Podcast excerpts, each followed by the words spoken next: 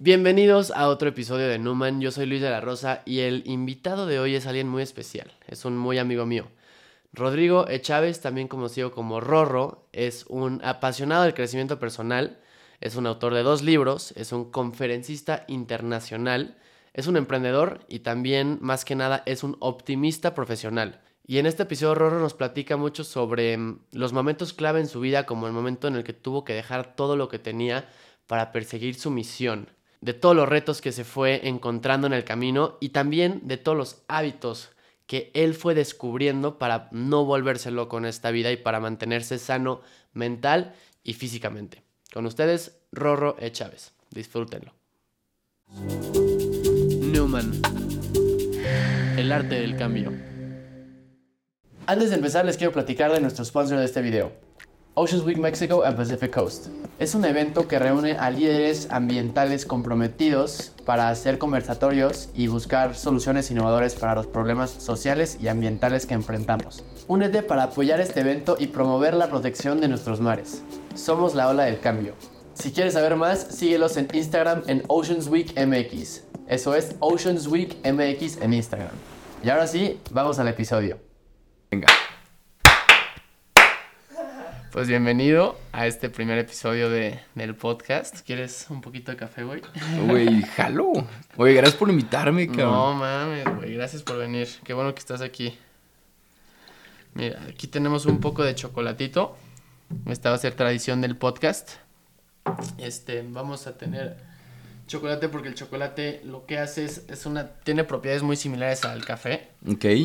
Te, mm, tiene un químico que se llama teína, que es muy similar al de la cafeína Ok. y te abre un poco las arterias en el corazón, entonces como que te, te altera un poco y hace que te abras más y que seas más. Pues ojalá y acabemos bien alterados, hermano. Oye, salud. Mm. Oye, este, pues platícame, ya habíamos platicado en algún momento de, de tus, de cómo, de cómo, dónde creciste, qué, cuál fue la historia de tu vida y, y demás, pero me gustaría un poco, pues clavarme un poco más en, en conocerte y en, y en platicar sobre tus retos, tus, tus historias, este, de entrada como un poco de, de tu infancia, dónde naciste, este, lo que estudiaste, ¿no? Cómo fuiste encontrando tu pasión y demás, pero... Me encanta, güey. Platiquemos. Eh, Comienza, comienza, por favor, güey. A ver, lo que sí, contexto para todos los que nos están escuchando y viendo, que ya hemos platicado varias veces. Ya. Entonces Ya, es, un- ya. es- es un reto para mí porque, Esta es nuestra tercera, güey. o sea, fuimos por un café y luego nos metimos, bueno, nos metimos a los hielos, fuimos por un café. Ajá, y Luego ajá. platicamos en mi podcast. Ajá, ajá. Este, bueno, pero yo te entrevisté ahí en Impulso. Ajá. Entonces ahorita, como para, para compartirte algo que quizá no, no he compartido contigo, este, yo vengo de Torreón, Ujú, soy del 93, de 1993, ujú. Y soy el más chico de cinco hermanos. Eso sí, eso sí. Entonces, sí, sí creo que eso es clave porque define mucho cómo fui creciendo y siendo el más chico de la familia. Y pues ya sabes, lo chido es que, lo verdad es que somos chavos. Estamos en la misma edad. y, y, pues desde chavito, muy soñador, organizaba las guías de estudio y se las vendía así a mis amigos, daba tutores de matemáticas. Entonces, como que siempre persiguiendo la chuleta, sabiendo que lo mío era un poco como aprender y compartir ese conocimiento. Entonces, así es como tengo buenas calificaciones, gano becas en tanto en prepa, en carrera, estudié ingeniería industrial, que de hecho En Monterrey, ¿no? en Monterrey. Mm. Y aquí yo iba a ser financiero y me cambié de finanzas a ingeniero químico. Y de químico, como tú, que estás estudiando sí, químico, est- ajá, ajá. En el tercer semestre dije, no, güey, me cambié a una carrera que nunca pensé que iba a estudiar, que es ingeniero industrial. Ajá, ajá. Y estudio ingeniería industrial y me graduó, pero antes de graduarme, me pegan los videos en internet. Ujú, Entonces, background para todos, yo siempre he hablado en público, como que siempre me ha gustado, como el reto, como el perform. Sudaba cabrón de la cara, güey. me ponía bien nervioso, bien, bien, bien nervioso. Y, y justo me pegan los videos, hago un video. El primer video que se volvió viral fue que me roban una bicicleta y le di la vuelta y fue como perdonando al ladrón. Entonces se volvió mega viral. Y ahí es donde digo, órale, güey, creo que puedo hacer una carrera de esto. güey". ujú. no existía la carrera de influencer en 2016. Ajá. Este, no había como que te puedes dedicar a esto. Pero coincide que otros amigos están en lo mismo, que conectamos y en 2017 dije, pues vamos a intentarlo. Mm. Lo conocido, ya sabes cuál va a ser el resultado. O sea, ser ingeniero, graduarte, entrar a una consultora. ¿Cuál era tu plan? Ese era el plan, o sea, ser, A una consultora. meterme a una consultora muy Ajá. reconocida. Porque lo que está padre en una consultora es, entras y te ponen mil proyectos. Claro. Entonces aprendes de un chorro de industrias y ya tú decides, ah, ¿sabes qué? Esta industria me late más, etcétera. Entonces, como que si no sabes bien qué quieres, te ayuda como a conocer muchas cosas y te da muchas herramientas. Entonces, es el caminito que muchos amigos míos de la carrera siguieron y chingón, les va muy bien. Ahorita hay gente que está trabajando en Amazon, que está trabajando en grandes consultoras, que incluso ya estuvieron en consultora, les pagaron la maestría y ahorita están emprendiendo. Órale. Entonces, son caminos chidos. Pero por otro lado, pues estaba presentando esta oportunidad de crear contenido mm, y de que, oye, das conferencias. Y yo, pues no daba, pero decía que, claro, güey, claro que sí.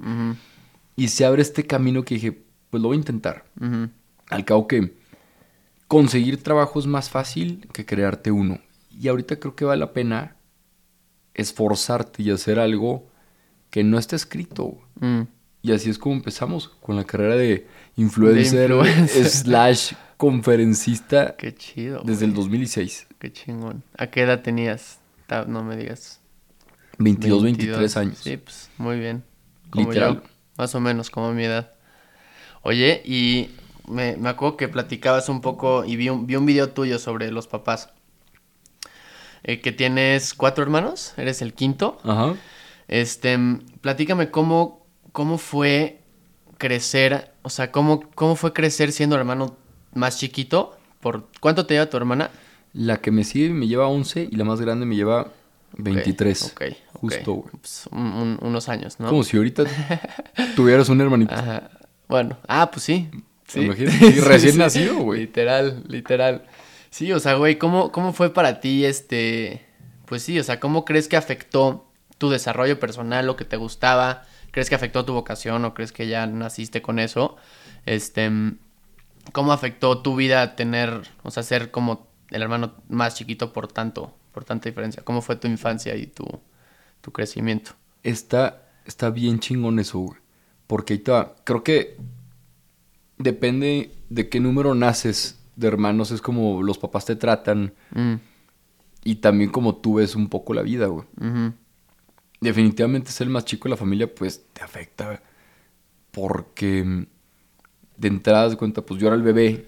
Entonces mis hermanas me veían como, como su hijito, de cuenta, güey. Entonces siempre fui como sobreprotegido en ese aspecto. Ajá, ajá, ajá. El más chico. ¿Son este, que- puras niñas? No, son, dos y dos. Tres, tres mujeres Tres y un mujeres y hombre. un hombre. ok. O sea, es Adriana, Olguita, Anita y Joaquín. y tú. Y yo. Ok. Este. Entonces, ay, imagínate que se me hubiera olvidado un hermano, güey. ¿Qué, qué ojete va.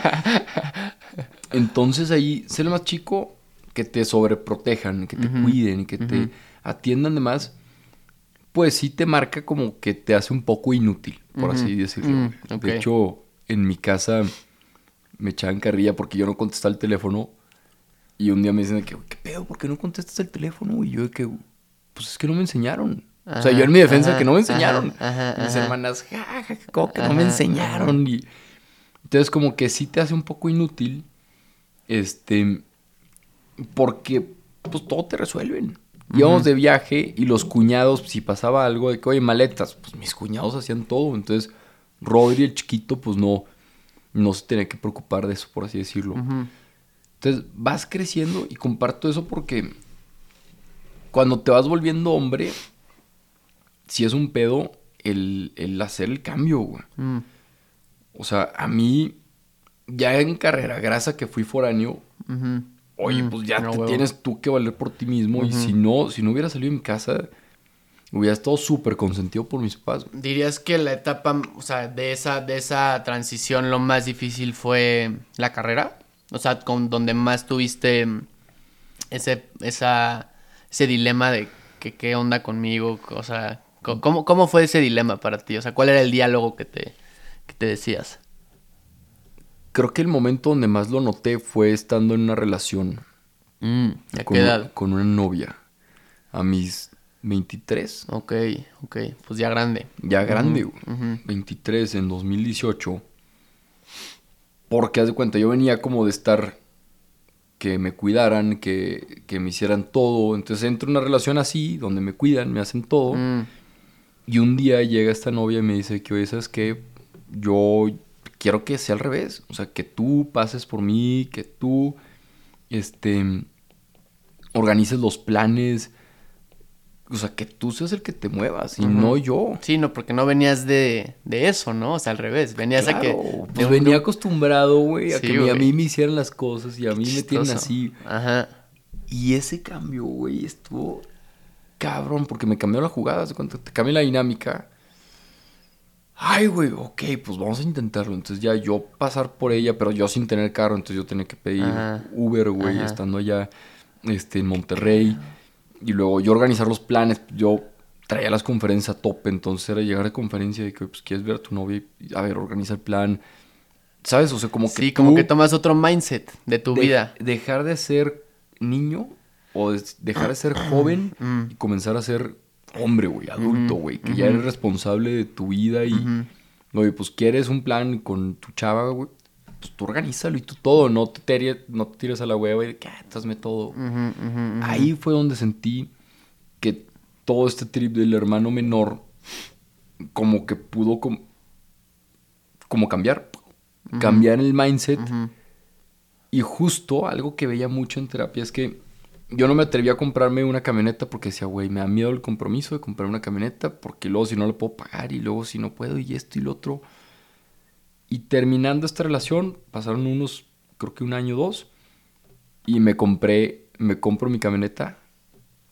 Y, y luego justo en la camioneta me la dan y voy a, a San Luis Potosí a ver a mi abuelita. Este. Y ahí fue la primera vez que yo manejé mi camioneta con mis papás. Y ahí sentí como un man up, güey. Ah, huevo. Porque era la primera vez que Rodri, el chiquito, Ajá. Manejaba a sus papás manejaba en su a sus camioneta. papás en su Sí, camioneta, güey. Ajá, ajá. y ahí me estuvieron regañando un chorro. No, dale por acá, dale por acá. Sí. Y dije, oigan, llevo siete años viviendo solo. Ya esta es mi camioneta. Llevo cuatro años manejando la carretera Monterrey-Torreón. De que confíen en mí, güey. Ujú, ujú. Y a mis papás como que captaron de que, güey, ¿qué pedo? Rodri ya creció, güey. ¿Y lo agarraron bien? ¿Esto Lo- cuántos años tenías aquí? Yo tenía, si esto fue en 2020, yo tenía 26, Ok. 26 años. Es que sí, está cabrón eso de los hábitos, ¿no? O sea, como para mí fue completamente al revés. O sea, yo fui el grande y justo de mí se esperaba mucho. O yo pensaba que se esperaba mucho, ¿no? Se esperaba que yo cuidara a mis hermanos, que yo hiciera esto, que me, que me la escuela, el coche, no sé qué, no sé qué era, cuida ya a tus hermanos a no sé qué, checa que si llegaron, o sea, como que yo estaba muy siempre el- ahí, ¿sabes? Como el administrador. Y justo para mí al revés, güey. Para mí ha sido bajarle dos rayitas a ese pedo, ¿sabes? O sea, como justo intentar no todo el tiempo estar cuidando a todo el mundo porque eso también puede llegar a, a drenarte, ¿no? O sea, To- totalmente, güey. sí, güey. Entonces como que... Pero está cabrón porque pues lo llevas haciendo tanto tiempo. Es que está, está granizando por si... Si se escucha y ¿Se está escucha? granizando aquí afuera, güey. Por si se escucha medio raro, está cayendo aquí, se está cayendo el cielo. Pero, güey, qué rico que llueva, ¿no? Güey, chingón. No mames, me lo bueno fue que lluvia, llegué güey. antes de que lloviera, güey. Sí, si no, güey. no hubiera llegado, güey. Sí, sí, sí. Oye, justo lo que decías. El tema es que, Mm, como ya tienes, está increíble el chocolate. Como ya tienes hecha la carretera en tu cabeza de cómo operar, Ujú, güey. cuesta mucho cambiar. Ujú, ujú, ujú, Entonces tú oye, soy el hermano mayor y se espera mucho de mí. Yo era el hermano menor y era como de que cuídenlo y protéjanlo y tal. Y a la fecha, por ejemplo, mi mamá dice mucho de que, ay, pobre Rodri, vivió muchas cosas que no tenía que vivir. Ujú. No sé, cuando cortaban a una hermana, cuando pasaba algo en la casa. Porque yo presenciaba problemas de adultos siendo un niño. güey. Oye, ¿y tus hermanos grandes también crees, sientes que vivieron, o sea, tipo tu hermano chiquito, ¿cómo se llama? Jua- Mi hermano Juaco. Juaco. Ajá. ¿Sientes y crees que Juaco también vivió esa protección o que es, contigo se super exponenció al 100, güey? No, totalmente creo que fue... Nos tocaron diferentes papás. Ah, güey, ya. Pues y sí, esto, güey. y esto lo vi en terapia, güey. Mm, O sea, mm, me decía este psicólogo que, güey, tus papás no fueron los mismos contigo que con, que con tus hermanos mayores. Pero con ninguno, güey. Porque los, con los hermanos mayores, haz de cuenta que estaban más en chinga, güey, Sí. ta, ta, ta, ta, ta. Sí. Y a ti te tocaron abuelos. Sí. Entonces conmigo fueron muy libres, fueron muy laxos, fueron muy de que, hey, no pasa nada y tal y tal. Ujú, ujú, ujú. Entonces, pues obviamente, y justo yo con mi hermano, güey, este, hubo un momento en la carrera donde, o sea, el cabrón me exigía un chingo, güey. Y era de que, a ver, Rodri, tu, tu carnal. mi hermano, sí, güey, me decía que, Rodri, me metió un grupo estudiantil, de que, eh, Juaco, pues, estoy aquí en este grupo estudiantil. No, ponte a jalar, güey. Me salgo de ese grupo estudiantil el siguiente semestre y me meto a trabajar a un banco, güey. Conseguí un trabajo en un banco y que, ¿qué pedo? Aquí estoy en el banco y tal. Y yo de que, chingón, güey, ahora métele duro. Entonces, como que nunca podía satisfacerlo, güey. Y llega un punto, consigo entrar a una startup, a trabajar en una startup. Nos mandan a Chile y yo de que, no, pues me voy a Chile a trabajar y a estudiar. ¿Aquí Y- ya habías terminado la carrera? No, esto era antes de graduarme, en 2016, ¿O en qué semestre ibas, más o menos? en no- noveno. O sea, yo me Ok. fui a Chile en noveno. Mm. Y cuando me voy allá, yo les mandaba fotos a mis hermanos. Que, güey, estoy viajando, no sé qué y tal. Y él me decía, anda fotos trabajando. Digo, Ajá. no mames, güey. Y un día sí, Ajá, ajá. estaba en un viaje en Ecuador, güey, con mis amigos. Y sí le puse de que, cabrón, qué pedo que nada te, nada te parece, güey. O sea. ¿por qué te estoy compartiendo mis viajes y no te gusta, güey? Y literal sí me dijo que, güey, es que me da miedo que vayas a ser un mantenido. O sea, que estás viajando, pero ahorita estás con dinero de papá y conseguiste unas becas y no sé qué y tal y tal. Me da miedo que no, que crees que la vida es regalada, güey. Mm. Yo no, cabrón, pues sí estoy trabajando y estoy haciendo esto y lo otro. Pero es porque yo traía mucho el trip, que creo que tú también lo traes, todo, muchos lo traemos de esta nueva generación, de que, güey, se puede hacer negocio de hacer cosas buenas, güey. Ujú. O sea, puedes tener una marca socialmente responsable, puedes hacer videos de impacto y aparte monetizar en Facebook y te puede ir bien. Mm. Y mi hermano cuando me estaba grabando me dijo, güey, ya te entendí, güey. Mm. O sea, en- vio una marca de, de ropa en Estados Unidos y dijo, güey, ya te entendí. O sea, puede, tú quieres ser como un emprendedor social. Y yo, eso, cabrón. ujú. o sea, no nada más es hacer lana por hacer lana, es ver cómo impactas y haces lana y al final chingón tener lana y todo, pero al final es el impacto. ¿Cómo puedes ayudar a más gente y cómo puedes aportar a más causas? ¿Cómo definirías, ahorita para toda la gente que no, y yo me incluyo, este, ¿cómo definirías un emprendedor social? O sea, en, en- en pocas palabras. Me encanta. Un emprendedor social, o sea, emprendedor es alguien que emprende algo, ¿no? Un proyecto. Mm. Pero aquí sería un proyecto que monetice, o sea, que tenga un modelo de negocios que monetice y que aparte apoye socialmente alguna causa. Mm. O sea, que apoye la educación, que apoye a los perritos, que apoye a los indígenas, a la tierra. O o sea, que sean proyectos que dejen lana, pero que estén impactando en el camino. Y una marca pues muy conocida que fue en su tiempo unos relojes que se llamaban Save the World, Mm. creo que así se llamaban, y eran distintos colores, distintos relojes, y tú te comprabas el rosa y era cáncer de mama, y era Mm. el verde y era de la tierra. Entonces es un emprendimiento social, güey, más Sí. o menos. Oye, ¿cuál, ¿cuál dirías que, porque creo que todos cuando, cuando nos estamos desarrollando, o sea, desde chiquitos como seres humanos, creo que hay momentos clave que marcan un poco tu camino. Este, ¿cuál dirías que fue así el primero que te viene a la cabeza, un momento que, que te dijo esto es algo que tienes que empezar a perseguir? O sea, el, el emprendimiento social. Yo cuando mm, estaba en una comida con mi familia, este, mm, y en esta comida se cuenta que estábamos viendo, mis papás me dicen de que Rodri, pues ya no nos alcanza para tenerte en, en Monterrey, te vamos a tener que regresar. güey". Mm, Y mi cuñado, sin tener por qué hacerlo, mi cuñado, el esposo de, de una de mis hermanas, dice que Rodri, no te apures, yo te apoyo. mm, tú dime cuánto necesitas al mes y yo te mando, mm, te mando eso, güey. O sea, por así decirlo, me becó, güey. Me patrocinó. mm, Y ahí, como que sentí tanta, tanta gratitud que dices, güey, quisiera yo estar en esa posición de poder tener lana para poder becar a raza, ¿sabes? Mm, mm, O sea, chavitos soñadores, a chavitas soñadoras y poder ayudarlas, güey. mm. Entonces creo que ese fue un momento clave de, pues de cierta manera marca tu camino como decir, lo que estoy haciendo no nada más es para que me vaya bien a mí y a los míos, sino para ver cómo le hago para impactar a más gente. güey.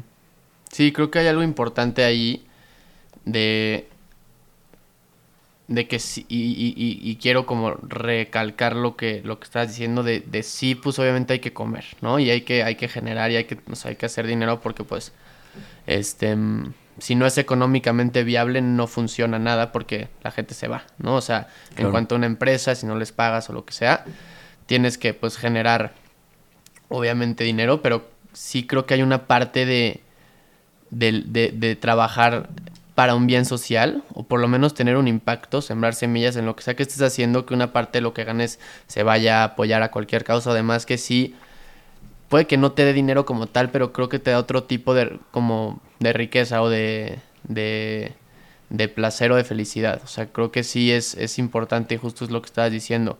Em, ¿cómo, ¿Cómo fue para ti? O sea, ¿cuál fue tu punto de quiebre en donde, porque pues tenías un camino ya muy fijo, ¿no? En cuanto a, pues estabas trabajando en una consultora, te mandaron después a Chile, no sé para qué otra empresa, pero pues digamos que tenías ya un rumbo en el que, que si seguías caminándolo, este, ya puede que tenías un futuro bastante asegurado económicamente hablando. Ajá. O bueno, ya tenías algo bien armado, ¿no? O, o- o ibas en proceso de armar. ¿Qué dirías que fue lo que, lo que te hizo a ti como cambiar de dirección y perseguir esta otra cosa? Cuando, o sea, el, lo que me ayudó a poder como cambiar de camino es tener referentes. Mm, O sea, yo cuando me gradúo y que estoy viendo qué hacer, la neta, el hecho de tener referentes y decir, hay güeyes en Estados Unidos que están haciendo lo mismo que yo, que están viviendo de esto, te abre la posibilidad de que maybe si me dedico a este tema de creación de contenido lo puedo hacer. mm, Y no nada más referentes internacionales, también tenía amigos, conocí a Farid Diek y a Roberto Martínez, que nuestros inicios, bueno, mis inicios en 2016, me ayudó bastante en 2016, 2017, me ayudó bastante poder rebotar cosas con ellos. De que, oye, ¿qué pedo? ¿Cómo se hace una conferencia? ¿Cómo se hace esto? ¿Cómo se hace un Mm. video? mm, Y ver que ellos también lo estaban haciendo, a ti también te empodera, güey. ujú, ujú, Porque mis papás me decían de que, güey, vente a Torreón, aquí haces tus videos, ujú. en lo que consigues cómo vas a ingresar lana. güey. Ujú. Pero yo sabía que si me regresaba a Torreón iba a valer madre. güey. ¿Por qué? Pues iba a estar en la comodidad de mi casa, me iban a estar haciendo huevito con chorizo todos los días, iba a ir al campestre con, mis con mi papá, güey. O sea, iba a tener mi rutina. O sea, en Torreón, O sea, no querías lo cómodo. güey, podría, puedo no hacer nada en Torreón y sigo comiendo y viviendo y tengo casa, güey. Y en Monterrey era, muévete o cabrón, te la pelas, ¿sabes? Entonces, el punto de quiebre fue el haber como tenido esta idea de que, ay, güey, hay gente que lo está haciendo allá afuera y vive esto y aquí cerca. Entonces, cuando conozco a Roberto y a fue que no mames, ¿cómo le haces tal? Y que Roberto dice, güey, pues yo vivo de conferencias. Yo, ¿cómo que vives de conferencias? ¿Se puede vivir de conferencias? O sea, son como estas. Te van, desblo- te van desbloqueando cosas. Y yo, ¿cómo que se puede vivir de conferencias? Sí, güey, mira, te enseño. yo, ¿cómo, güey? No es tan difícil. Mm. Y de repente una conferencia, ¡pum! Y que te pagan bien. Y luego otra, y luego otra, y luego otra. Y dices, no, pues de aquí soy, güey. ¿Cómo los conociste? Me da curiosidad. Está, está chingón la historia, güey. Porque luego esas historias son importantes rescatarlas, ¿no? Sí, porque luego la gente piensa, Sí, que se da. nos veía a los dos, a los tres juntos y pensaban que era como un ah, pues estos güeyes estudiaron juntos. Mm, Roberto y Farid sí son amigos de hace de la prepa y todo, mm, pero ellos son regios, yo soy Torreón. Yo cuando le pego mi video de Querido Ladrón en 2016 se vuelve súper viral. Y se lo mandé a Roberto, que era literal se lo mandé a tres personas, creo que se lo mandé a Roberto Martínez, al gobernador de ese entonces, que era el Bronco, y a Samuel García. Ujú. Y se los mandé y les dije que, hey, este, este es mi video nuevo, a ver qué opinan. Samuel y el Bronco, pues obviamente no me contestaron. Y Roberto me contestó de que, ah, está chido, güey. Y ya. Ajá, Pues, ajá. Fui un, fui un güey que le mandó un video, pues el Ajá. vato lo vio y dijo, ah, está bien. y un año después, yo sigo haciendo videos, sigo haciendo Ajá, contenido, güey. Y un año después me pega un video, en abril del 2017, me pega un video que se llama ¿Quién te crees? Ujú. Que mucha gente dice, güey, te hiciste famoso por el de la bicicleta. El de la bicicleta tuvo como 3 millones de vistas. ¿Quién te crees? Tuvo 21 millones de vistas, güey. Fue un video súper viral, güey. Entonces me pega y se vuelve viral el video y ahora se lo vuelvo a mandar a Roberto y le digo que, güey, ve mi video. Un año después y el cabrón me dice, está chingón, vamos a conocernos. Y yo que, ah, Ah, ahora perro, sí, ahora sí, va. Y fuimos por un café y Roberto En citó a Monterrey. Farid en Monterrey. Ajá. Roberto cita Farid y los tres llegamos vestidos de negros y literal nos vimos y dijimos, "Ah, nos vamos a caer Chido, bien. Nos vamos a caer bien. A huevo. Y conectamos muy Ajá, chingón de ahí. ajá. Porque literal éramos tres, los únicos tres güeyes en Monterrey haciendo contenido de crecimiento Güey. personal en 2017 cuando no había este tema, güey. La verdad que, o sea, qué locura. De por sí ahorita creo que requiere mucha valentía emprender en lo que sea. Total, este, en lo que sea, güey. La, la verdad, en, en todo. Lanzarte hacia lo desconocido. Ahorita redes, so- redes sociales y comunicación en general, poner tu cara enfrente de tu proyecto, creo que todavía requiere un- más valentía que, pues, no sé, lanzar una marca o, o cualquier cosa. Y en ese entonces que no existía como tal. Hoy en día, pues ya todos quieren ser youtubers y ya todos quieren ser Claro. Instagram y ya sabes, influencers. Pero en ese entonces creo que requería mucho más, pues es- era más desconocido, ¿no? Ahorita creo que hay mucho más videos, o sea, es mucho más fácil hoy en día volverte famoso, ¿no? O sea, es sacar un TikTok que se vuelva viral y pues ya agarras tu modo y empiezas a hacer más cosas como con relación a eso y, y creo que es mucho, hay más, con, mucho más, más demanda, ¿no? Y hay mucho más personas en redes sociales y hay mucho más fuego, ¿no? Como que todo está ahorita muy caliente. Totalmente. Este, y sí, qué, qué locura que te, te animaste, o sea, desde tan, tan, tan joven, cuando no estaba nada caliente, nada, y dijiste, no, pues esta es mi, esta es mi tirada, la verdad. Estuvo, estuvo muy chido, güey. Sí, sí. ¿Y cómo has visto que ha cambiado? Me da mucha curiosidad. ¿Cómo, ha- cómo ha cambiado las redes sociales? güey? Porque empezaste en Facebook. Yo no escucho esa palabra en un rato. Güey, en un, en un rato, güey, me lo dices y me siento rojo, Facebook, güey. Facebook. No, pero es que Facebook como tal, yo ¿No? sé, o sea, yo, por lo menos yo y la gente que, que, que frecuento, no, nadie No, ya no, usa. Facebook, Total, güey. ¿no? Güey, simplemente con decirte que no existían las stories. Ajá, Es un chingo, güey. Sí, o sea, yo sí. ahorita no concibo redes sociales sin stories, ajá. ¿sabes? No, es imposible, güey. ¿Cómo, güey? Me acuerdo cuando salieron hasta las vi, dije, güey, ¿qué esto qué es? Sí. O sea, ¿a quién le ¿estás- importa, no? ¿Estás de acuerdo, Y ahorita güey? ya es lo que más yo, que, de lo que más consumo. Literal. O sea, entonces, antes, por ejemplo, Facebook eran puros videos. Lo que hacíamos eran videos de motivación, videos de inspiración. ¿Y cómo eran estos videos? Yo escribía los lunes el guion, grababa los martes, miércoles con un amigo y los, los editábamos el jueves y los subíamos el viernes. Entonces era, pues, subir los videos cada, cada semana, un viernes de motivación, pum. Y en ese momento Facebook era súper viral, güey. Mm. Como que toda la gente estaba compartiendo ahí. Había mucha atención en la plataforma, güey. Entonces, eso fue 2016, 2017. En 2017 me acuerdo que crecimos Roberto Martínez, Farid Diek, Daniel Aviv y Diego Dreyfus al mismo tiempo. Mm. Y yo, así, ¡puf! cabrón, Mm, mm. de abril a julio. En abril, en septiembre de 2017, como que cambia el algoritmo y Facebook ya medio que baja.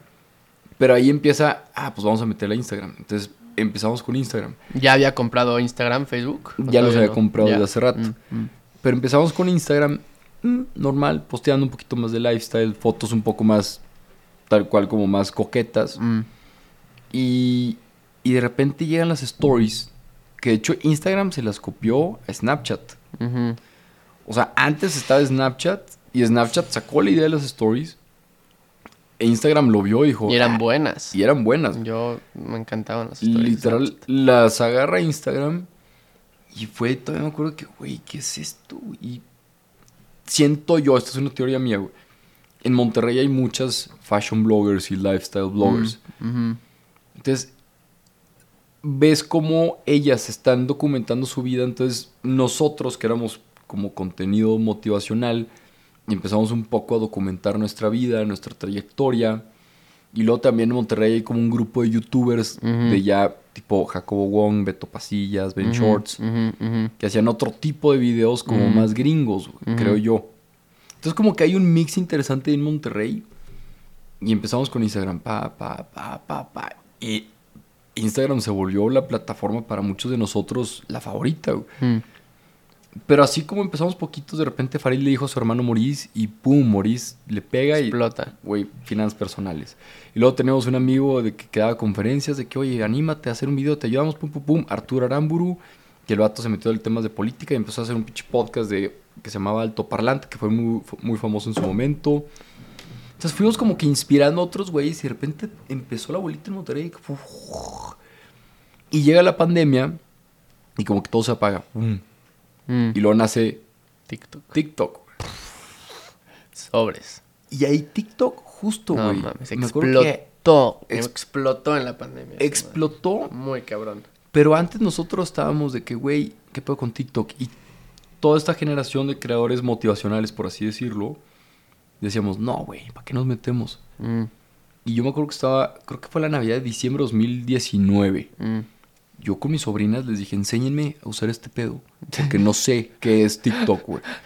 Y no me puedo quedar atrás, güey. Es que es una... No te puedes quedar... Está cabrón, güey. No te, puedes, quedar, atrás. atrás, güey. Entonces mis sobrinas me enseñaron, ok, y le empiezo a hacer un poco, ta, ta, ta.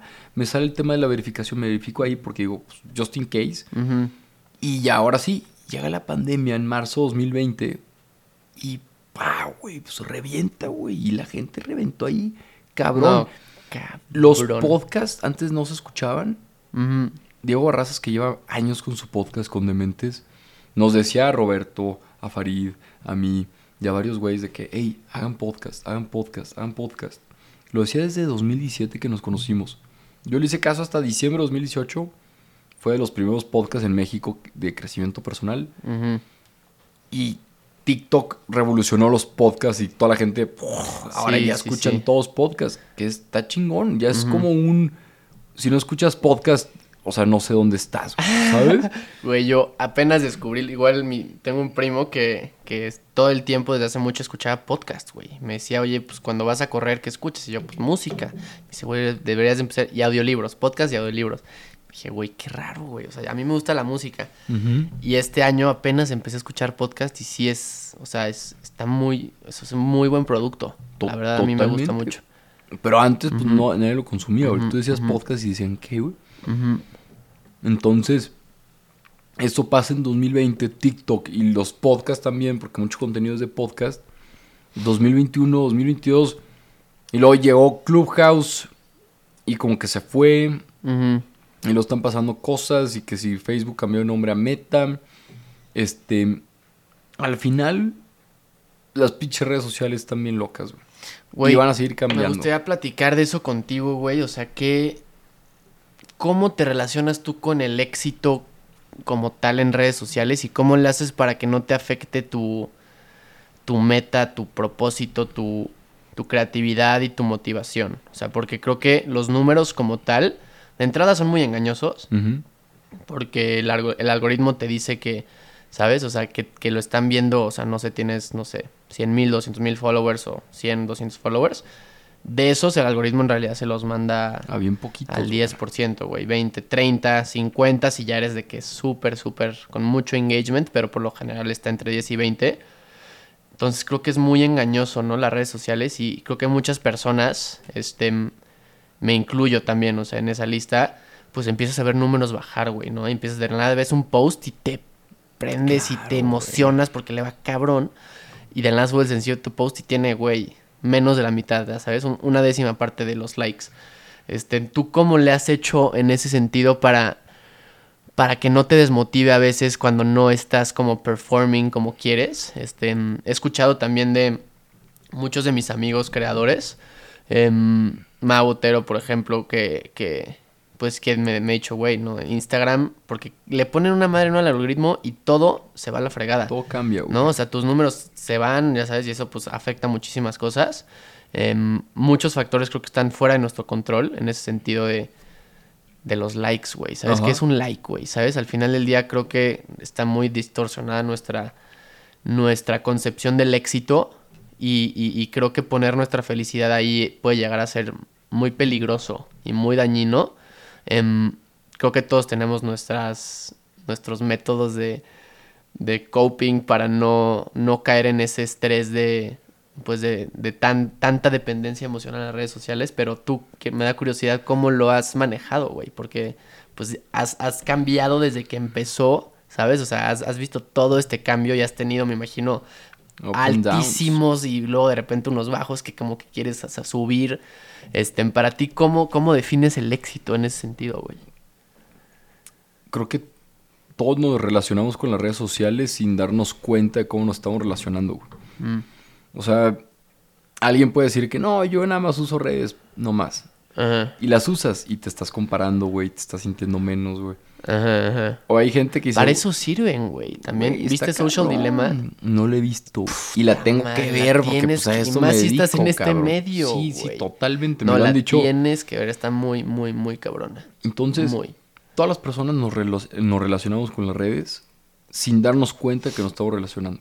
O sea, hay gente que no, yo nada más tengo Instagram, no subo nada. Pero quizá por dentro no sube nada porque le da miedo el que dirán, güey. Ujú. Y este. O hay gente que, ah, pues yo solo sigo a gente que me cae bien. Y chance y no sigues a, a ciertas personas, pero estoqueas a las que no sigues. ¿Sabes? O sea, hay gente que tiene cuentas falsas para poder estoquear a. Sí, güey.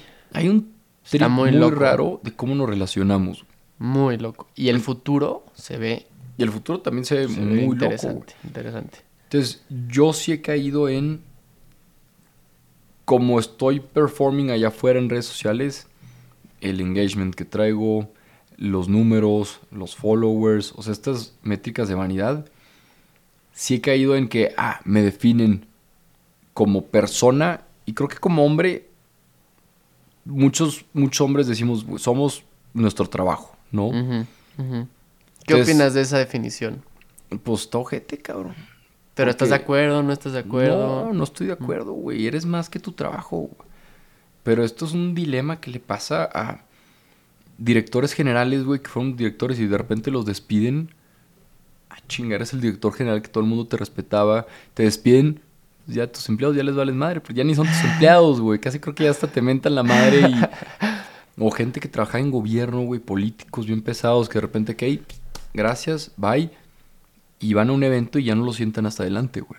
Mm. O vámonos al, al deporte, güey. Eras buenísimo en fútbol, delantero. Eras el más carela, güey. Eras el más movido. Te lesionas, güey. Ya no puedes jugar.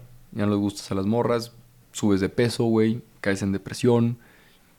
Entonces, está cabrón eso, güey. Que siento que como personas muchas veces nos definimos por lo que hacemos. Y siento más que como hombres nos definimos más por nuestro trabajo, güey. Mm.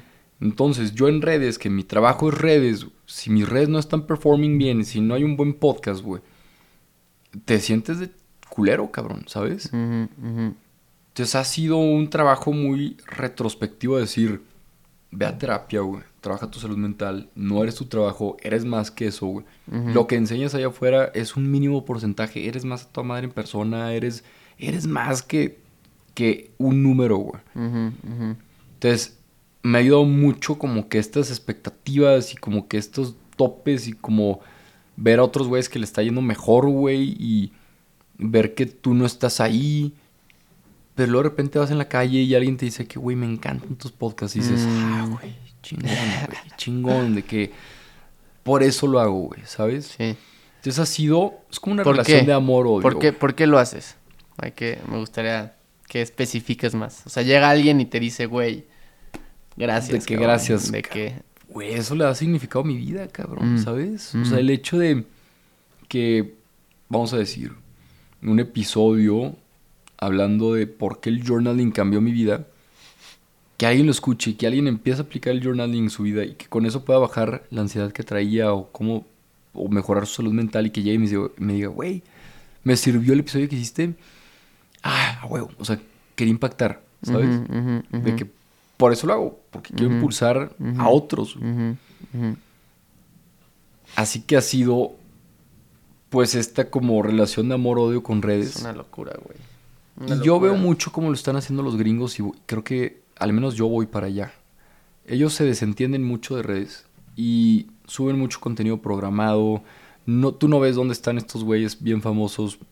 Literal, esos güeyes están ocupados haciendo arte. Haciendo algo más. Creo que Claro, también es súper... Hay un libro que se llama The War of Art, que no he leído, pero escuché un podcast de, Ajá. del autor, güey. Y justo te dice que, que, que para, el- para cualquier proceso creativo, tú no, te- no puedes pensar en cómo va a reaccionar. O sea, tú, tu único trabajo como artista es sacarlo. Como artista, como creador, como creativo, como lo que sea. Claro, güey. Es sacarlo y en cuanto lo sacas, comenzar a hacer algo nuevo. O sea, en, cuanto lo sacas, no te puedes sacar y cruzar tus brazos y esperar y quedarte viendo a ver qué pasa porque vales madre como persona emocionalmente, como creador tu creatividad se corta porque ya piensas que lo que haces no es bueno, que lo que haces no va a ser querido, que lo que haces no va a ser aceptado. Entonces, este güey te dice no, güey. O sea, tienes que todo el tiempo estar haciendo algo y nada más escupirlo, así, pum, sacarlo todo al mundo constantemente y así te despreocupas de lo, lo que pasa, güey. Y así lo que pasa es que tu trabajo se vuelve mucho más auténtico. Es que ya lo hiciste, güey. Entonces, ¿ya qué? O sea, si subes un video que tú le metiste todo el corazón, ¿ya qué ver los comentarios o no? ¿Sabes? Si subes el video, y tengo varios colegas que hacen esto, suben lo que produjeron y ya, güey, no ven cómo le va. Y ya lo revisan una semana después de que a ver cómo le fue. Pero por una cuestión más... Administrativa. Te quitas, te quitas como la gorra de artista y te pones la de administrador y dices, güey, a ver cómo nos fue. Ah, sí estuvo chido, ah, estuvo mal, ah, güey, sí la gente compartió el episodio, oye, tenemos buenos reviews. Mm, ¿Qué insights podemos obtener para poder hacer algo más? Pero si como artista ves la crítica, te va a afectar. Pues cabrón, tu arte es tú. Entonces, si tú ves la crítica y te afecta a ti, vas a dejar de producir cosas y vas a empezar a producir lo que la gente quiere, güey. No lo que tu corazón busca expresar, güey. Que al final eso es el arte, güey. Güey, vámonos más por ahí, güey. O sea, como tú como tú como hace ratito platicabas que todos los lunes escribías un guion.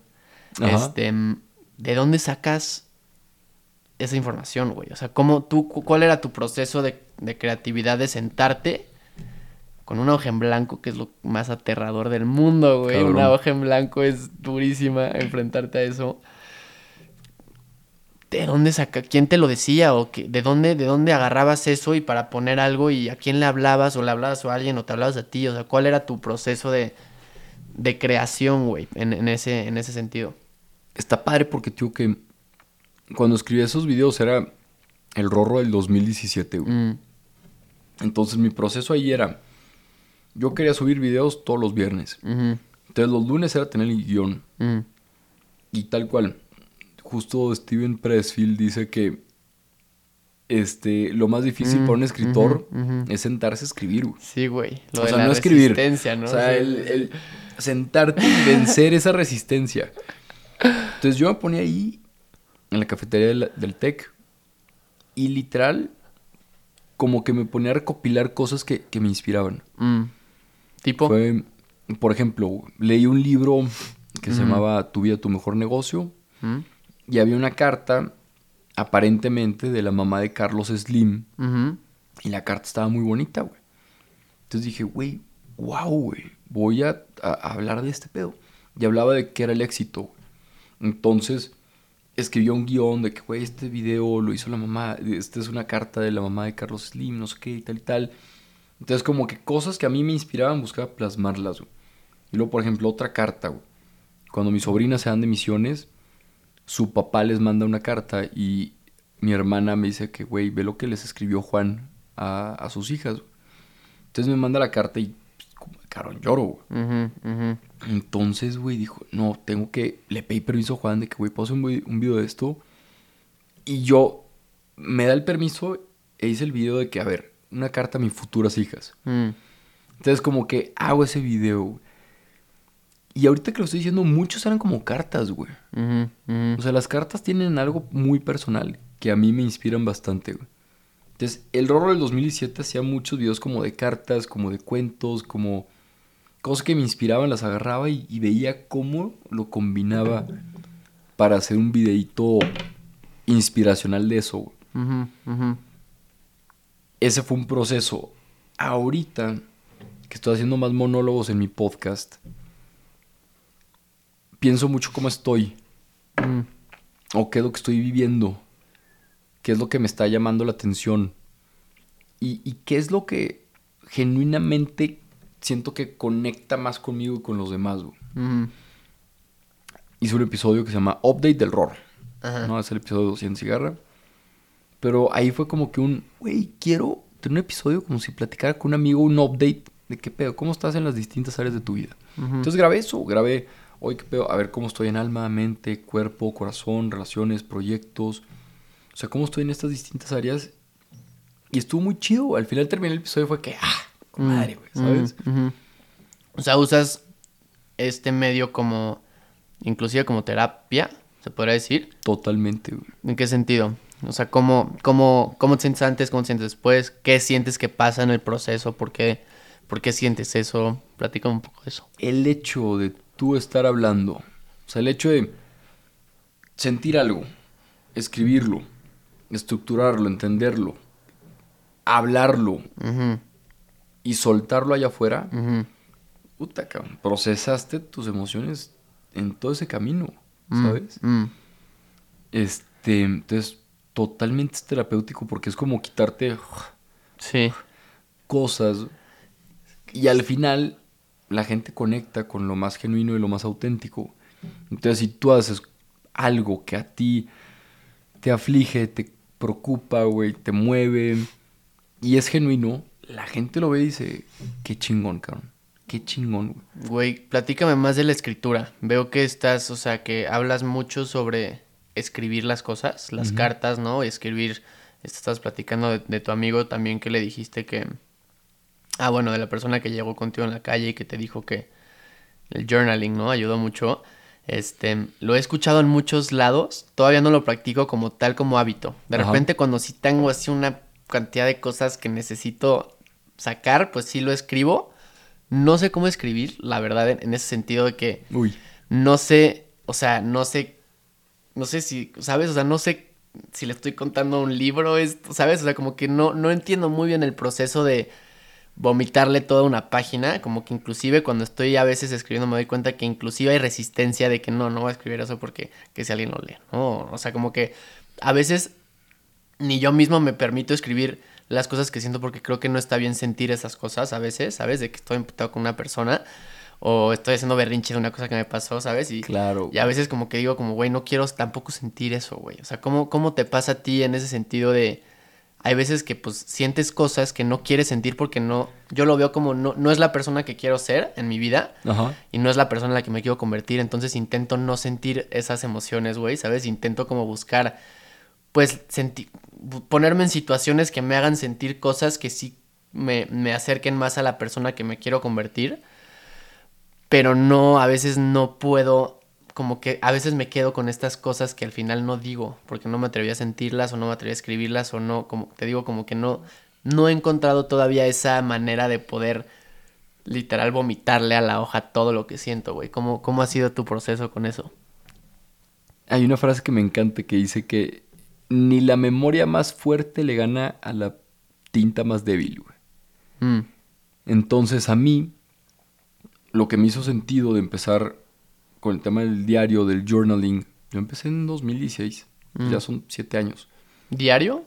Diario más o menos. O sea, diario, no tan diario. O sea, diario no tan diario, pero ahí te van varias cosas que hoy te voy a convencer de que te compres tu libreta, güey. Es que aquí la tengo, güey. Ahí te va, o sea- la tengo, o sea, ahí está y, y- y- o sea, en momentos difíciles me sirve muchísimo porque escribo todos los días. Pero de repente como que pierdo el hábito y siento que sí tienes que hacerlo habitualmente, re- Pero- relativamente Pero habitualmente, está, ¿no? está bien, güey. También, o sea, uno, yo cuando pensé en, cabrón, me encantaría poder tener libros de mi vida Mm. que en un futuro, cuando yo no esté, chance mis nietos los vean y digan, ah, qué chingón, qué, qué pedo que pensaba esto mi abuelo, güey. Güey, está súper chido, güey. Eso, O sea, tener un récord en tinta, porque pues las fotos, güey, ¿sabes? O sea, es un pinche código en una computadora cabrón, que se va, güey, ¿sabes? en las Pero palabras es sí, tu, tu pensar, güey. Entonces, Muy cañón. a mí eso me ha hecho, ahorita llevo como cuatro libretas y voy en la quinta. O llevo Mm. tres y voy en la quinta. Pero Mm. del 2016 a 2023. güey. Mm, Entonces termino una y haz de cuenta, tengo el Rorro del 2016-2017, lo tengo en una. mm, El Rorro del 2017-2019 lo tengo en otra. Y luego el Rorro del 2020-2022 lo tengo en otra. Y la que estoy ahorita. Y uno, o sea, el tema de la memoria. Dos, el tema de traspasar tus vivencias a otras generaciones está chingón, güey. Y tres, güey, el hecho de tú permitirte sentir, güey, mm. Y de escribir neta, güey. Oye, cabrón, siento esto, güey, me, me duele esto, me caga esto. Pues al final, si tú no lo expresas de alguna manera, aunque no seas, o sea, aunque esa parte no represente lo que tú quieres ser, si tú lo sacas, tú lo puedes ver y lo puedes observar de otra perspectiva Mm, y decir, ah, güey, ¿por qué siento este enojo, güey? ¿Por qué siento este miedo, güey? Y puedes ir reconociendo tus propios patrones porque estás viendo tu cabeza en un papel. O sea, es como externalizar tus problemas un poco Totalmente. y separarte de ellos. Por eso es súper terapéutico y lo recomiendan las psicólogas y lo recomienda todo el mundo. Mm, Porque estás bajando todo en un papel y tú ahí puedes decir, ay, güey, estoy exagerando. O puedes decir, güey, creo que sí tengo un pedo, necesito ir a terapia, güey. O puedes decir de que, güey, estoy mejor de lo que pensaba, ¿sabes? Sí, eso me pasa un chingo, güey. O sea, que si piensas que no estás tan chido y demás, y como que pasa esa nube, es como, güey, ¿sabes? No está tan mal al final del día, güey. ¿Escribes tus sueños? ¿Tienes alguna relación con, con tus sueños? Güey, no. Está muy, muy, muy, muy, muy, muy chingones. Yo no los escribo como tal. Me eché un par de libros hace... En la pandemia justo de los sueños, güey. Y de los sueños lúcidos. Es una locura porque el sueño en sí es tu inconsciente. Porque pues al final estás en tu cabeza. Pero lo que te pasa pues no lo controlas, güey, ¿sabes? Pero es, es tú mismo. En cierto sentido, lo que pasa en tu sueño pues en cierto sentido es tú mismo porque estás adentro de tu cabeza, güey. No es, estás en tu cama, güey. No es sí, como sí, que... sí. Y aparte te está diciendo cosas que traes ahí. Es tú mismo, güey. Tú mismo está construyendo estas cosas hacia, hacia ti, el soñador, ¿sabes? Como que hay, hay esta como dualidad muy extraña, güey.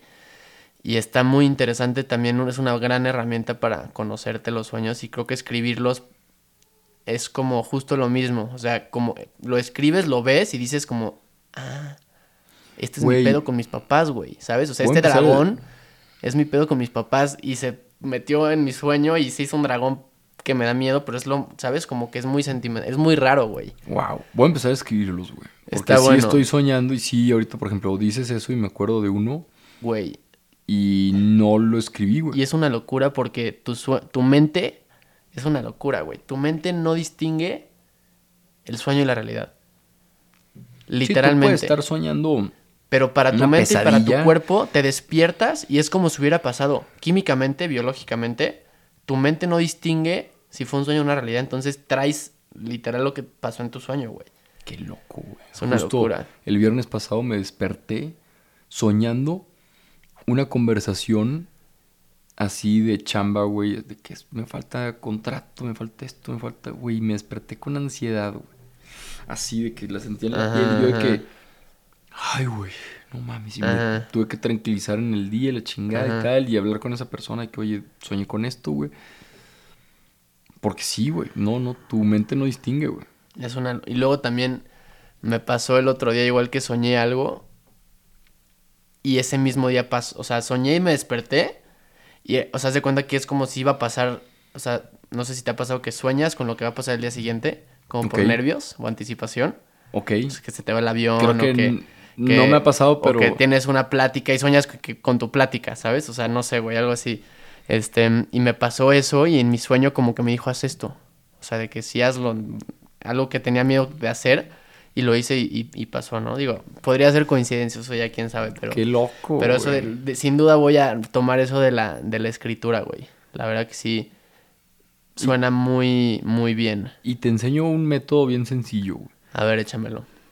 A mí me ha servido bastante porque muchas veces decimos, puta, comprame un diario. No escribir, no escribir diario. Ey, escribe cuando quieras. De que, oye, tengo, no sé cómo escribir. Escribe libre, güey.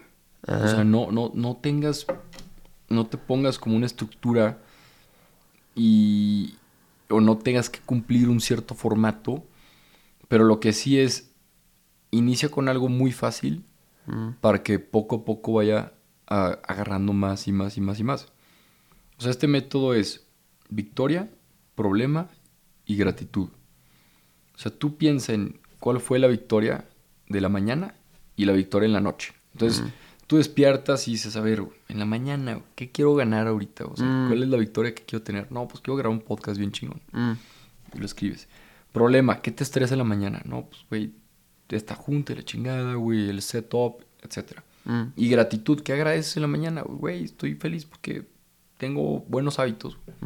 Y ya en la noche llegas y te toma un minuto la mañana y un minuto en la noche. Entonces son Mm. dos minutos, es nada, güey. Al día, güey. Y en la noche es de que, a ver, ¿qué victoria tuve en el día? No, pues me llevé con madre, güey, la plática, aprendí, etcétera. Problema, güey. Me voy a dormir con esto, me falta esto, tal, tal, tal. Y la gratitud es, güey, agradezco que tengo amigos chidos que me apoyan en mi podcast, güey. Mm. Entonces así tú, uno, estás programándote para el éxito con las victorias. Dos, estás soltando tus problemas y lo estás poniendo aquí abajo. Entonces estás como descargando la memoria. Y tres, pues estás agrade- agradeciendo. Y cuando agradeces, te das cuenta de tus bendiciones y te haces más feliz. Con eso, literal, dos minutos al día. Con que lo hagas. Pum, pum, pum, pum, pum.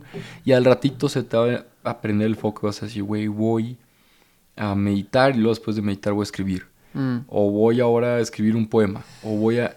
Pero con eso, güey, es como trabajar tu fitness mental, güey. O sea, más que salud mental, es fitness mental. ¿Cómo fue? Qué, qué bueno que justo te iba, íbamos a tocar ese tema, pero ya lo sacaste tú, güey. ¿Cómo ha sido para ti?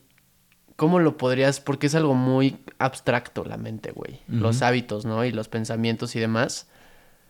¿Cómo tú lo podrías decir de la manera más simple? El, el- tema del fitness mental, de los hábitos, de, de- tomar... ¿Tú cómo te relacionas al crecimiento y al desarrollo personal? A ir en contra de la flojera, güey, de, ¿sabes? De- del sabotaje y demás. ¿Cómo tú has podido escarbarle allá al, al me da flojera, al no puedo, al mejor hago lo otro? O sea, porque creo que es, creo que hay muchas diferentes maneras de hackear a la mente y de, de sí hacer lo que no quieres hacer, pero sabes que deberías hacer. Ajá. ¿Tú cómo has, has hecho eso, güey? Yo creo que como más me ha funcionado güey, es visualizar en quién quiero ser, güey. Mm, Entonces cuando veo eso y, oye, pues se me dificulta. Cabrón, pues veo quién me inspira, güey. Entonces me acuerdo que quería ser como unos amigos fit que tenía, que decía, ¿qué pedo con esos cabrones, güey? Yo quiero estar como esos güeyes. Entonces te empiezas a juntar con esos güeyes y vas viendo los hábitos que tienen esos vatos. Y es de que, oye, hacen ejercicio todos los días. Este, chance y salen de fiesta, pero chance y no salen tanto. Comen, sí, lo que quieran, pero comen bien la mayoría de las veces. No están comiendo mierda todo el tiempo, güey.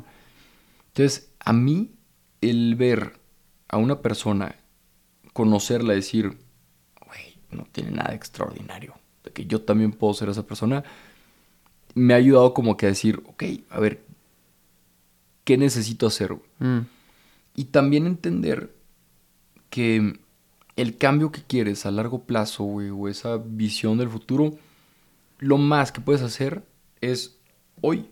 ¿Y hoy qué puedes hacer? mm, Si hoy tiendes tu cama, si hoy haces ejercicio, si hoy le marcas a tus seres queridos, o sea, si hoy lo haces, muy seguramente mañana lo vas a, a poder construir. Entonces, cuando entiendo que los hábitos son como los ladrillos del crecimiento personal, mm, si quieres ser tu mejor versión, si quieres salir adelante y ser exitoso, güey, pues chingón que lo quieras, pero hoy lo tienes que construir, güey. mm, Entonces ahí ya cuando lo entiendes y te cae el 20, ahora qué medios pones para que sí puedas construir los hábitos que quieres y que no caigas en, en tu versión mediocre o tu peor versión, güey. Mm. ¿No? Güey, la versión X. La que ya eres, ¿no? La que quieres, la que quieres cambiar, La que quieres cambiar, de que, oye, evolucionar. Sé que quiero, sé que necesito hacer ejercicio, güey. Mm, Y puta, me aflojera, güey, mi cama, cabrón, este... Ok, búscale más motivos, güey. Búscale qué te motiva a ti. Chance hay gente que dice, no, pues yo no quiero estar, no me quiero ver bien. Ah, pero bueno, a tus 70 años, 60, 70 años, ¿te quieres caer, güey? Mm, No, pues chance hay gente que no se visualiza como abuelitos, güey. Ah, bueno, güey. Pero ¿qué pedo con tu salud mental? mm, ¿Cómo estás de ansiedad? Entonces es ver como que qué le O sea, pica a cada buscar uno. una motivación, ¿no? Pero sí, y cada uno tiene motivaciones distintas. Sí. Yo, el tema del ejercicio, cuando lo agarré más? Cuando vi a unas chavas y dije, güey, me encantaría una esposa así, güey. Ajá. Y lo dije, cabrón, quiero una esposa fit y yo no soy fit, güey. ¿Cómo, cómo, cómo, Eso es muy fuerte, güey. Eso es muy... El otro día escuché en el podcast de Jay Sherry, güey. Gran, gran podcast también. Se lo recomiendo a, a todos los que están On, escuchando. on purpose. On Purpose, güey. Buenísimo. No me acuerdo con quién está hablando, pero dice... Este... Dice que no tienes el derecho de pedir algo en alguien si tú no lo eres antes, güey. ¿No? O sea... Y es de que cómo atraigo a mi pareja y cómo atraigo a una persona que quiero y como que me quiera y demás. Y, la respuesta que le da este señor, que, que no, que no te lo esperas, güey, ¿sabes? O sea, es como que no te lo esperas. Dice, conviértete tú en la persona que quieres atraer, güey. Eso me hizo muy, muy chido y muy fuerte, güey. Es eso. Pero bueno, continúa, güey. Entonces, Justo así es como el ejercicio se me pegó, güey. Oye, quiero una esposa fit, sé fit tú, güey. Mm. O sea, no creo que las probabilidades de que una mujer que sea fit va a querer estar con un güey no tan fit. Puede que sí, sí pasa. Pero las aumentas y tú también eres fit. Entonces, eso fue como una motivación. Y luego, también dije, güey, voy a hacer ejercicio en la pandemia porque si no hago ejercicio me vuelvo loco, güey. El tema de salud mental. Y luego también, siendo muy honestos, de que, güey, tema de vanidad, de que, güey, pues qué padre, puedes estar fuerte, güey. Y te ves al espejo y te gusta tu cuerpo y dices, no mames, cabrón, estoy fuerte, güey. O sea, me siento bien. Entonces es como que buscar distintas cosas para poder construir ese hábito, para cuando te levantes, tengas más razones por las cuales sí levantarte y no por las cuales quedarte dormido, güey. Mm. Ahora, el cuerpo es muy. Es muy. Traicionero. te- es muy. Sí, te engaña, güey. O sea, es muy engañoso y es muy traicionero. Este. A mí en lo personal me pasa que tengo un hábito nuevo que estoy intentando construir. Y el cuerpo me dice, no, no, mejor no. ¿Sabes? Como que es. O sea, es, es, es la naturaleza del cuerpo ser perezoso, güey, ¿no? Claro, o sea. Está reservando ¿cuál- energía. ¿Cuál dirías que es el diferenciador, diferenciador principal este,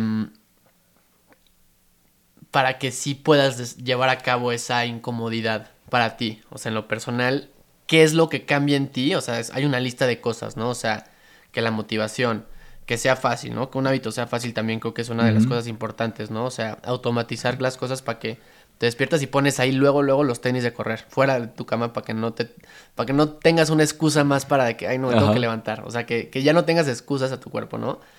Este, en grupo de personas también es importante, o sea, bueno, contribuye mucho y demás.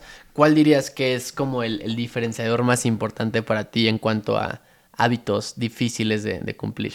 Es que depende de cada quien. Porque como cada quien es distinto, Ajá. lo que me motiva a mí Ajá. no te motiva a ti. No, pero pa- para ti, ¿cuál, cuál fue Para mí, Rorro, a en mí, el ejercicio, por ejemplo? a mí el tema de la comunidad Mm, es demasiado fuerte, güey. mm. Y Por aparte la gente es muy chingona, güey. Cabrón. La gente que tiene hábitos buenos, que se despierta temprano, sabes, que come sano, que... O sea, la gente que está como ya en este mindset de crecer y de llegar lejos, No, puta, estás en tu pico, güey. güey, te Estás al- agarras de ahí y creces, güey. O sea, in- Estás- in- indudablemente creces, es impresionante. Exacto. güey. Mm. O sea, yo, por ejemplo, el tema de la comunidad es... Yo como hice mi, mi primer triatlón, Ujú. dije, raza, en mis redes sociales, creo que fue en 2018. Mm, Este, voy a hacer un triatlón, tengo nueve semanas para entrenar, pues aquí les voy a documentar todo. güey. De las nueve semanas, siete solamente corrí. No nadé, no anduve en bici. Y en las siete, ya me estaba rajando y me marca un amigo y le digo, güey, ya no vas a hacer el triatlón. Y dice, Ror, no hay manera, güey. mm. Te comprometiste, güey, con tu comunidad. Estás diciendo, llevas nueve- diciendo que, güey, nueve semanas del triatlón. No te vas a rendir, güey. Mm. No te vas a rendir. ¿Y por qué te querías rendir? Cabrón, porque yo decía, güey, me voy a lastimar, no he entrenado bien, güey, me va a pasar algo. O sea, el cuerpo sacando ahí Excusas. pretextos, pero es una línea muy delgada, porque, Pero es, es muy fácil. porque quizás O sí sea, era es- verdad. Sí. Oye, si un güey que no ha entrenado bien por nueve semanas, por siete semanas, pues se hace un triatlón chance y se ahoga o le pasa algo. güey. Pero ahí pasa este tema de la comunidad que te ancla. A mí mi contenido me ancla a ser la persona que quiero ser, güey. Eso está bueno, güey. Encontrar como Yo- algo que no te permita, o sea, decirle a alguien de que, güey, no me dejes no hacer esto. ¿no? Literal. Yo, si hay gente que dice, güey, es que yo le digo a una amiga, yo lo que hago es lo publico en redes. Si quiero hacer algo, lo publico en redes. Y ahí es, o lo haces, o tienes los huevos para decir por qué no lo hiciste. Mm. Entonces, me ha pasado muchas, yo creo Está que buena esa, güey. más de las que no, a las que sí. Ajá. Pero literal aquí es ser responsable con tu vida y, y ser muy honesto y decir que, güey, es, no lo logré y no poner excusas, güey. No lo logré porque no le di prioridad, porque esto y lo otro y tal. Y ahí replantearte y decir, güey, lo voy a volver a lograr y qué voy a hacer diferente. Mm, ¿no? Entonces, por ejemplo, el triatlón, pues me da un segundo aire, conseguí bici, pum, me puse a nadar güey, a dos semanas y lo terminé, güey. Mm. Y me fue cabrón. Entonces ¿Sí? dije, órale, güey. Qué bien, qué Fue bien. un, uno, un El sprint, sprint. que es chiquito. ajá. Pero bueno, para nunca hacer triatlón, pues, No, es un está chingo, bien, güey. Y cualquier ejercicio, cualquier método de ejercicio, aunque sea ir a correr 5 kilómetros, güey, Todo suma hasta caminar. es, requiere, requiere salirte de tu cama y salirte lo cómodo y ponerte... ¿Qué opinas tú de la incomodidad, güey? O sea, en general, Pues es necesaria para crecer, güey. para la felicidad, ¿no? Yo, yo sí creo que está ahí justo... Hoy estoy escuchando un podcast de, de Rich Roll. Ah, no, de David Goggins. Ok. Bueno, de Rich Roll con David Goggins. Y dice, güey, A ver, ese vato es el rey de la ¿Cómo incomodidad, güey. Es una locura ese güey, una locura. Este, pero bueno, dice, ¿cómo, diri cómo, qué- cómo definirías la, la felicidad? O como cuál es la receta para la felicidad y, y para el, el- el- la confianza y el autoestima personal, ¿no? O sea, como el, el, el- jugo de la vida, ¿no? De las cosas. Y dice, güey, haz cosas difíciles. Así de fácil. Haz cosas difíciles y demuéstrate a ti mismo que sí puedes hacer cosas y que eres capaz de lo que, que lo que sea que te propongas. Y no tiene que ser muy difícil, güey. O sea, de verdad, con que hagas algo que no querías hacer, güey, ya es un paso adelante, ¿no? O sea, justo el, el libro de. Atomic Habits, que también es un librazo súper, súper recomendado, De James Clear. de James Clear, güey. Dice, güey, ponte los tenis y sal de tu casa. Y ya, pues ya que haces eso, pues ya vas, in- o sea, vas a caminar, o sea, vas a correr, güey, ¿sabes? O sea, so- haz, haz el proceso para que ya lo difícil sea lo fácil, ¿sabes? O sea, lo difícil sea ponerte los tenis y salir. Y ya que estás ahí, pues ya dices, pues bueno, lo hago, ¿no? Sí, ya camino. Luego ya estás caminando y de repente dices, güey, pues ya corro, güey. Sí, pues ya estoy Y aquí, de güey. repente dices, güey, pues un workout de que 30 lagartijas. Te avientas las 30 y de repente ya te aventaste un workout cuando estabas bien desanimado, güey. Ajá, ajá, ajá. ¿Cómo, ¿Cómo dirías que a ti te ha cambiado tanto tu percepción de ti mismo como tu propósito y tu motivación y tu todo, tu vida en general, güey, a hacer cosas difíciles? Yo soy un antes y un después. O sea, soy. Yo soy una persona distinta desde que subí el pico Orizaba, güey. Ok. Porque, güey, Montaña es duro y es increíble. es la, la montaña, justo es la montaña más alta de México, güey. Y sí vi un cambio en mí en el momento en el que subo. O sea, toda la preparación para llegar ahí y bajando. Soy un güey, soy mejor líder, soy mejor comunicando con mi equipo, soy más profesional, güey. Porque ya es como más ejecutivo, Mm, ¿sabes? mm. Entonces, hacer cosas difíciles te ayuda a conocer una versión de ti que no conocías, que estaba dormida, güey. Entonces estás como despertando tu potencial, güey. Estás de- despertando al gigante que traes dentro cuando haces cosas difíciles. Y lo chingón que se siente estar en la cima de una montaña, güey. Y decir, güey,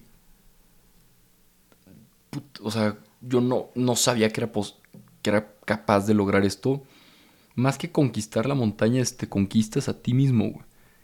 Y eso te da una autocredibilidad impresionante porque dices, güey, ya subí una montaña, güey. ¿qué más puedo hacer, güey? O sea, ya estuve siete horas en silencio, dándome la madre, caminando, diciendo, puta madre, ¿qué hago aquí? Y callaste esa voz, güey. Entonces, ese tipo de retos te hace otra persona, güey. Te cambia la química, te cambia tu mindset, te cambia todo. Y bajas. Y el mismo que sube no es el mismo que baja, güey. Pero así con muchas cosas, güey. No, no tiene que ser picorizado. Puede ser un 5K, güey. Puede ser un 10K. Puede ser un maratón. Entonces los que ya estamos en este trip de hacer cosas difíciles fuera de nuestros propios límites, ya no reconocemos. Güey. O sea, ya ves a alguien que está haciendo un ultra, que está haciendo algo, y es de que, güey, sé que estás en mi mismo trip.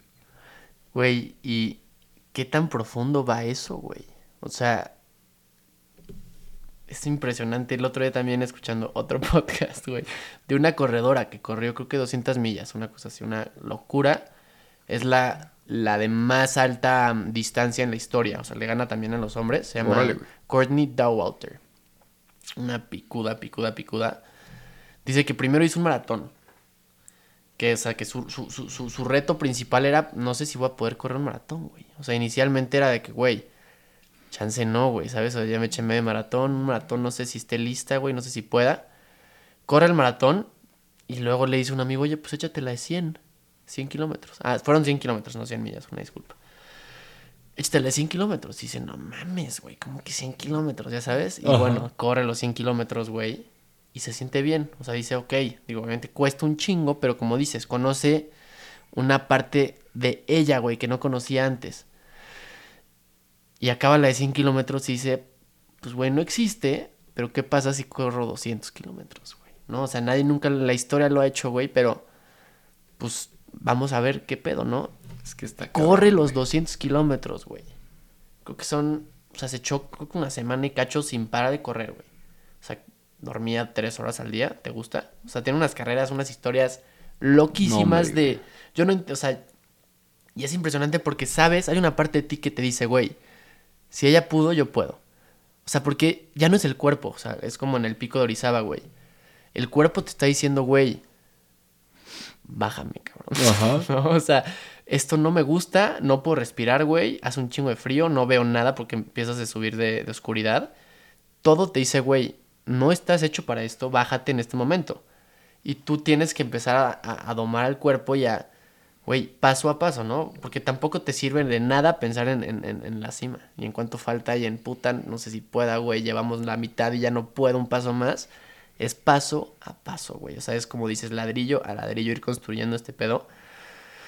Y, y sí creo que, creo que esa, esa capacidad de, de perseverar, güey, ¿no? Y de empujar tantito más, a veces cuando crees que ya no puedes de verdad, llevas 20 lagartijas y ya haz 21, güey. O sea, porque puedes, güey, ya hiciste 20, ¿no? O sea, ya en realidad lo que te falta es muy poquito, güey. Nada más es, es la fuerza mental. Creo que nos inspira mucho la, cuando la gente hace estas cosas porque es como un espejo en cierto sentido, porque nos dice, güey, el cuerpo todos lo tenemos, güey. O sea, la diferencia en cuanto al cuerpo de esta mujer y el mío en realidad es mínima, biológicamente hablando, ¿no? O sea, ¿Me explico? O sea, el cuerpo no cambia mucho de un ser humano a otro. Pues sí. Claro, no es como que tiene dos estómagos. Sí, güey. O sea, no tiene cuatro patas, ¿no? O sea, en realidad. Pero la mente, que tenemos todos una mente, güey. Y tenemos todos un espíritu, güey. Lo logró. Empujar al cuerpo a esos límites. Creo que es lo que más nos inspira, güey. Y qué tan profundo es lo que te decía. Qué tan profundo es ese desarrollo, güey. O sea, de verdad, qué tan profundo podemos llegar a ser lo que queramos, ¿no? O sea, es como, es un trip, güey. Es, está muy cabrón, porque no sabes hasta dónde puedes llegar, güey. No sabes, güey, no existe, no existe un, no hay, no hay límites, güey, literalmente. Ahí está, ¿tú tienes 21? Ajá. Yo tengo 29, güey. Mm. Le vas a pasar, entrevisté a una persona de 39 años. Mm. Y, güey, súper chingona, güey. Se llama Clau Zaragoza, ya te he platicado de ella súper triatleta, güey. Es coach, está chingón, güey. Che, Clau la admiro y la quiero mucho, güey. Y platicando con ella, ella se enamora del triatlón a los 29 años. Entonces le digo, ¿cómo, güey? O sea, eres supercampeona triatleta y todo y tal. Y lo conociste apenas a los 29. Me dice, sí. Digo, es como si yo ahorita me enamoro de... El ajedrez, güey. Del ajedrez y digo, güey, lo voy a meter duro al ajedrez. Y de repente, en 10 años más, soy una pistola y soy campeón al mundial, güey, o nacional de ajedrez, güey. Entonces, muchas veces como que, y es una, fase, una frase muy famosa, güey, como que subestimamos lo que podemos hacer en un año, pero, cabrón, si lo piensas a 10, Ujú. puedes llegar a, a donde no te imaginas. Sí. Y un caso muy, muy, pues muy próximo. Cuando nos conocimos en Nuevo Toluca, Mm. yo iba con Viri Álvarez. Mm. Viri Álvarez es súper montañista, güey. Ahorita, ahorita, ahorita, ahorita es su último día en México porque se va a una expedición a Asia y luego se va a subir al Everest. O sea, Viri está pesadísimo. Órale. Subimos el nevado. Bajamos del nevado corriendo y bajando me dice, Rorro, traes condición de Everest. Y no es broma. Yo, ¿cómo? güey?" Me dice, te lo juro, he subido con montañistas y te veo potencial, güey. Pues, cabrón. O sea, que te diga eso una, este, súper chingona como Viri, pues hace que te la creas, güey. Mm. Y hace poquito me entrevisté en su podcast, estábamos platicando, y me dice, oye, ¿qué pedo? ¿Te vas a animar al Everest? No sé, cabrón. Salgo de ahí y mi amigo que subimos montañas, güey, el día me dice, a la chingada, vamos al Everest. Y yo, ¿qué está pasando, güey? ¿Por qué, güey? Entonces, no sé si sí lo voy a hacer o no, güey. Pero al menos ya me siento más capaz, güey. Y ya está ahí la probabilidad. Y ya está ahí la O sea, probabilidad. ya te lo pusieron en el plato, güey. ya, ya está en el plato, ya lo estoy viendo, güey. Ya lo Ok, viste. que se necesita lana, etcétera, tal, tal, tal. Bueno, primero, al menos en este 2023, en el segundo semestre, voy a ver si subo mi primer 6000. Que voy a ver si en Ecuador o en la Concagua. Sí, voy a ver el primer subir 6000. esa, güey. Y ya el primer semestre del 2024, pues vamos a ver si subo un 7000. Ah, y chance el ah, segundo ah, semestre del ah. 2024, chance ya me animo un 8000, que sería el Qué Everest. locura, güey. Qué locura el Everest. Pero yo nunca pensé en todo esto cuando me dijeron, güey, vamos al Nevado de Al Toluca. Nevado, es que está Y fui al Nevado una vez en septiembre de 2021. Me gustó.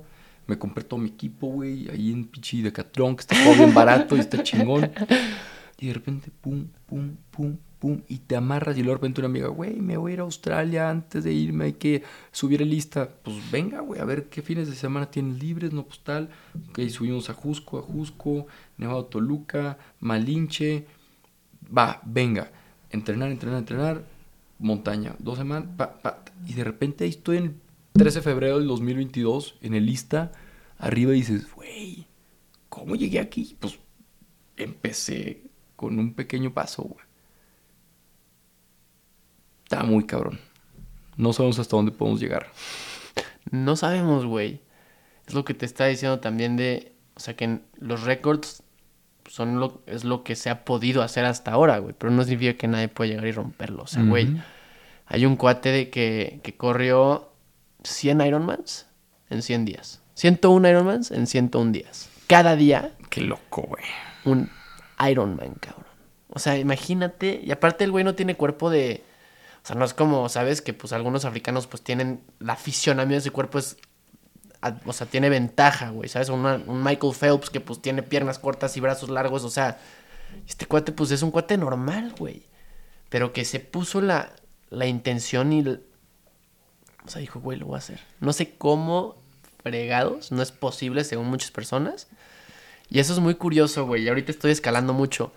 Y hay una cosa que dicen que me encanta, lo, que dicen los escaladores. Dicen, porque pues haces rutas, ¿no? Ajá. Haces rutas y estás con tus cuates y pues nadie la puede hacer, ¿no? O sea, estás así, güey, nadie la saca, nadie la saca.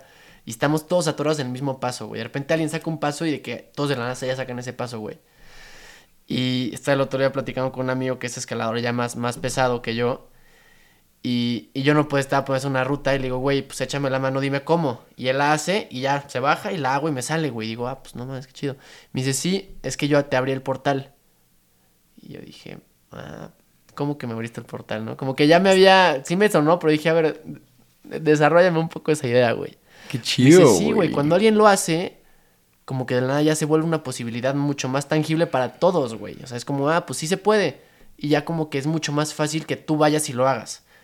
Y eso es algo que creo que los, los la humanidad es como un regalo que tenemos para el mundo, güey. O sea, es como, toma el reto, toma esa responsabilidad, toma esa, esa emoción, esa idea loca que tienes en la mente, güey, y hazlo para que los demás también puedan tener esa valentía de hacerlo, güey. Y de, y de ¿sabes? O sea, brilla para que los demás puedan brillar. Y es como abrir ese portal en cierto sentido. Justo la milla de los cuatro minutos, no sé si has escuchado, güey. ¿no? muy famosa. la que nadie four minute mile, güey. Creo que 100 años lo intentaron, los científicos veían el cuerpo y lo estudiaban y el corazón no se puede porque te explota un... O sea, científicamente lo siento. Y, hoy en día creo que la ciencia es un pedo muy... O sea, es, es obviamente súper buena en muchos sentidos. Pero si la ciencia dice que algo no es posible, pues ya es como que no, pues ya. O sea, ni, ni te voy a ni te voy a intentar convencer porque la ciencia ya es... Ya dijo que no se puede, ¿no? Los científicos aquí decían de que no, el cuerpo no puede correr más cuatro millas en, este... Cuatro millas en, en menos de cuatro minutos, güey. Es imposible. Y llega este señor, güey, lo intentaron creo que 50 años, una cosa así. Mucho tiempo intentando romper esta, esta, esta milla, güey. Y el año que lo, que lo rompe el primer, la primera persona, creo que lo rompieron otras 20. Sí, se les abrió el O sea, en 100 años, güey, en 100 años no la rompe nadie. Pero el año que la rompe una persona, ya, todos de la nada dicen, güey, yo también lo voy a hacer. Y es justo, güey, es abrir el portal para... Y todo el mundo de la nada se abre ese portal y dicen, ah, pues ahí te voy, porque yo también lo voy a hacer. Porque sí se puede, güey. Güey, está bien chido que lo digas así, porque justo es, lo que quieres hacer, busca quién ya te abrió el portal, porque chance en tu mm, comunidad, güey, mm. chance en tus amigos, chance, este, en tu país no está abierto el portal, busca a ver si alguien lo abrió, para que tú puedas decir, está la posibilidad. Y ahora, no nada más, crúzalo si lo cruzas, tú vas a inspirar a toda una generación, güey. Compártelo también, güey. Hoy en día, hoy en día que están las redes sociales, hay que compartir, güey. O sea, porque para eso sí sirven también, ¿no? O sea, sí también son una cosa muy peligrosa psicológicamente en cuanto a adicción y comparación y la psicología y la salud mental. Pero también son una herramienta muy, muy, muy chingona, güey. que puede conectar y inspirar y, y, ¿sabes? O sea, es es una locura lo rápido que, o sea, creo que hoy en día si le dices a alguien hace 50 años lo que es, ¿sabes? O sea, el internet, güey. Yo con una caja le voy a hablar a alguien en China y es instantáneo. ¿Cómo? Por una madre que se llama internet que es invisible, güey. Nadie la ve, pero está presente en todos lados. O sea, güey, ¿sabes? Ah, es, una locura, lo que, lo que... Nadie sabe cómo funciona, güey. Si me preguntas a mí, no sé cómo funciona, ¿sabes? pero, pero... Pero ahí está. Y, y, hay que aprovecharlo, güey, también, creo, ¿no? O sea, si, si es un pedo y hay que saberlo manejar, güey, en cuanto a nuestra psicología y salud mental. Pero creo que si estás haciendo algo que crees que puede ayudar a alguien, güey, deberías, ¿no? Creo que sí es una responsabilidad que tenemos como, como creador, como, como, como humanos, güey, como humanos con acceso al internet, creo que sí alguien le vas a alguien te va a escuchar, güey. Igual y no te vuelves famoso, güey, ¿sabes? Igual y no te le pegas a la lotería y, ¿sabes? Y te vuelves viral pero creo que sí, alguien, alguien en algún lugar del mundo va a entenderte y va a escucharte y va a, tomar algo de, esa experiencia, güey. A mí algo que me mantuvo muy constante y persistente cuando empecé con redes, porque, güey, pues, haces videos y te ven cinco personas, mm. ¿sabes? O sea, mira, quizá los números no, pero una persona es mayor a cero, güey. Mm. Si ya le cambias la vida a una persona, si le ayudas a una persona, si una persona te da gracias, con eso, con eso es suficiente, güey. y mm, literal con mm. eso, cada vez que haces un video es que, güey, si esto le va a ayudar a una persona, con eso es más que suficiente. Y así te vas, pum, pum, pum, pum, pum. Y de repente puede que impactes a millones. Pero, güey, si una persona lo ve y te dice, cabrón, gracias a a ti me inspiré a ser actor, gracias a ti me inspiré a ser deportista, güey. Gracias a ti me atreví a meterme a los hielos. Cabrón, tu vida está agarrando mucho sentido, güey. Claro, güey. O sea, la verdad, y ya esto ya es más filosófico, güey, pero creo que un poco de eso se trata, ¿no? Al final del día.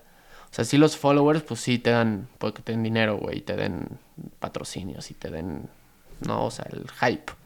Y seas alguien cool y la gente te mire y te tome fotos y así pero creo que no te da algo que te vas a llevar a la tumba. O sea, creo que no es algo como totalmente, como tan tangible, güey.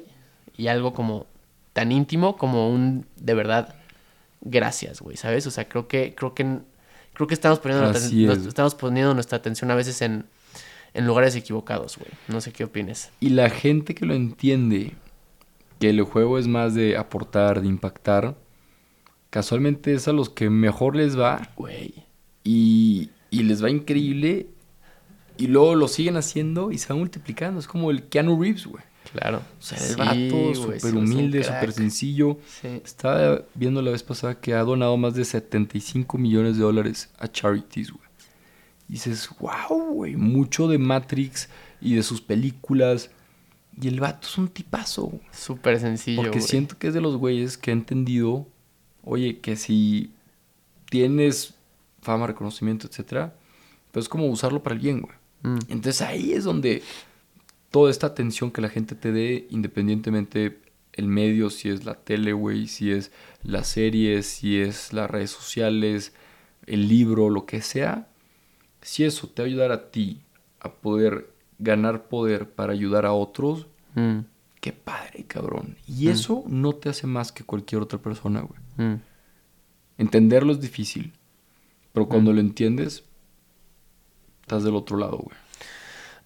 Ya nada más para cerrar, güey, que, o sea, elabora un poco esa idea de que no te hace más que una persona, porque creo que también a veces, y me incluyo en, en esto, a veces como que hacemos cosas para nosotros decirnos a nosotros mismos como si eres una buena persona porque ayudaste a alguien, ¿sabes? O sea, ¿de dónde nace, de dónde nace de verdad como esa, o bueno, tú cómo lo has, cómo lo has, cómo has tenido esa relación con, con, con, con, con trabajar y servir y, y ayudar y, y aportar a la sociedad algo con, con el puro, con la pura motivación de hacer, de dar y de dar el bien sin, sin querer recibir nada a cambio. Creo que ahí es donde está, creo que ahí es donde está de verdad el jugo, güey. Hay distintas perspectivas sobre eso, güey. Mm, Como que toda la vida nos dicen de que, hey, da sin esperar nada a cambio. Y vamos a decir, para cierto nivel de conciencia, es difícil entenderlo, güey. Que, oye, ¿por qué voy a dar algo sin esperar nada a cambio, güey? Entonces creo que para, para ese nivel es explicarlo de que, güey, es practicar, como lo dice el Dalai Lama, el egoísmo altruista, güey. Da ayuda, porque eso, aparte que estás ayudando a alguien, tú te haces sentir bien, güey. mm. Entonces, siento que esto, como que este término puede ayudar a muchos a que sean generosos. Güey, la generosidad te hace más feliz. Te ha comprobado que si tú te compras algo para ti, la felicidad es un, es un piquito. Ajá, ajá. Pero si tú haces algo por alguien más y que esa persona te diga gracias, es un pico que se mantiene, güey. Mm, ¿Por qué crees que pasa eso, güey? Hija, cabrón. Estamos cableados, ¿Qué güey. pedo con los humanos, güey? Estamos cableados para estar conectados, güey, para ser sociales. Entonces, imagínate, güey, tú ayudas a alguien y esa persona en una semana te dice, güey, lo que me ayudaste me sirvió para esto. Puta, güey, qué Mm, chingón. es güey, la pinche se- dopamina, se güey, que se siente que, güey, güey, te sí. sientes útil, sientes que sirves, güey. Mm. Como Entonces- parte de algo más grande, ¿no? También. Claro, de que, ah, ok. Entonces creo que hay que explicar de que, güey, dar también te ayuda. Y ya cuando estás dando, llega un momento en el que te puedes enrachar y ya dices, ok, güey, ya puedo dar sin esperar nada a cambio. Mm.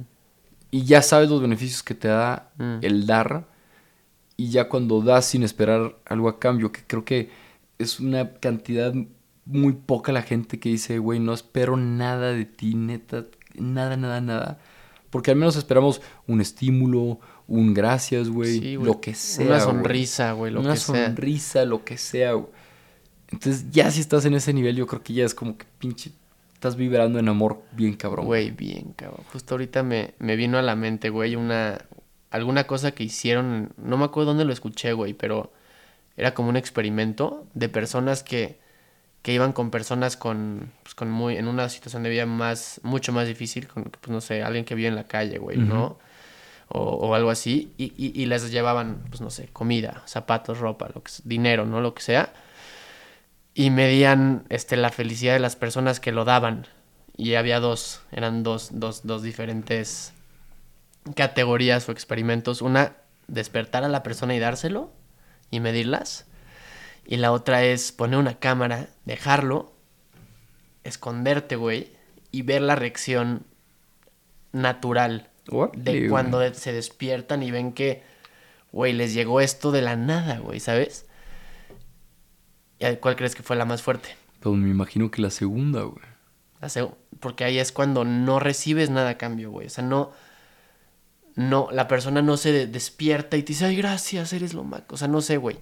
No, no, no, no, no, no hay ese intercambio energético de gracias a ti soy más o gracias a ti me siento tal.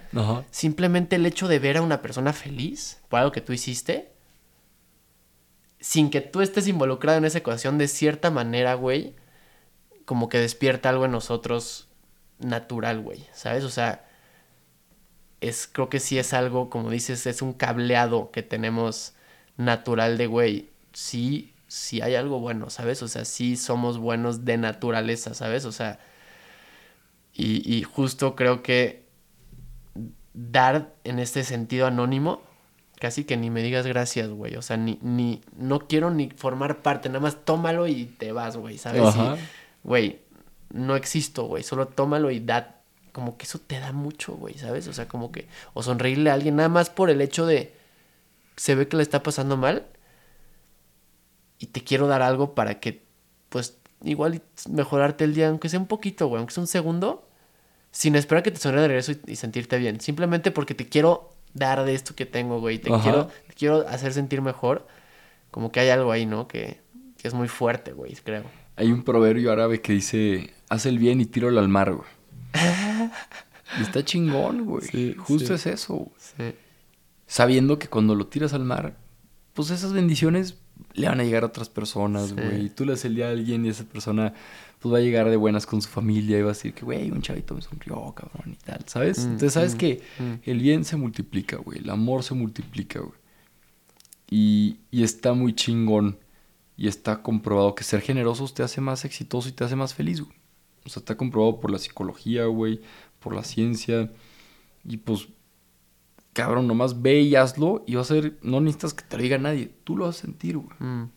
Sí, es algo que no puedes medir, güey, al final. O sea, es algo que hasta que lo vives, lo sabes, ¿sabes? O sea, hasta que tomas ese paso de hacerlo tú, es como, ok, sí, sí funciona, güey. Qué chingón, güey. La neta que Qué chingón, ya nada más las preguntas finales, que es las preguntas que vamos a hacerle a todos nuestros invitados. Excelente, güey, venga. A ver, si pudieras escoger un superpoder, ¿cuál sería? Ay, cabrón. Yo creo que sería el de. El de sanar a las personas, güey. Mm. Así que ves a alguien y. Ya estás. curado. Ya estás curado, güey. Qué chido, güey. Está bueno ese. Si pudieras hacer una regla universal, ¿Cuál sería?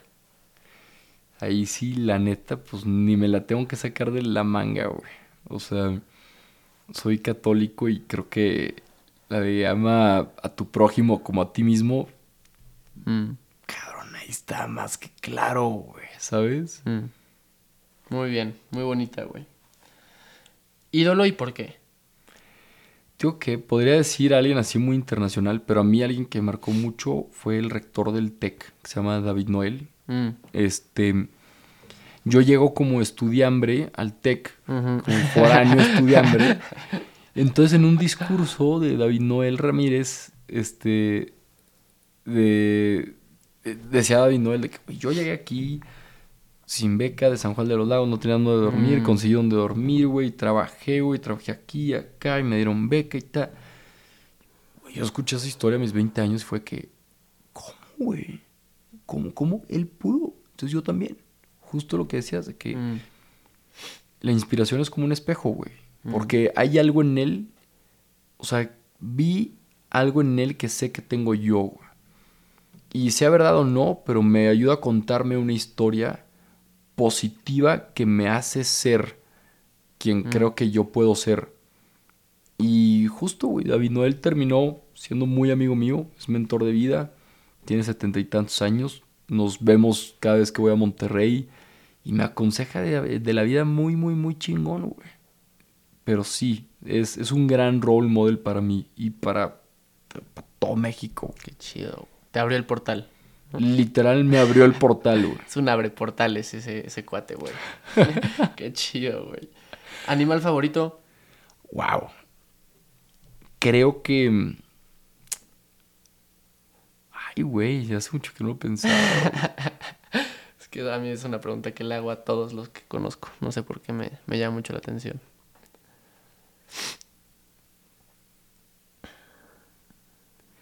Creo que. Creo que León, güey. Mm, Creo que León me gusta mucho, güey.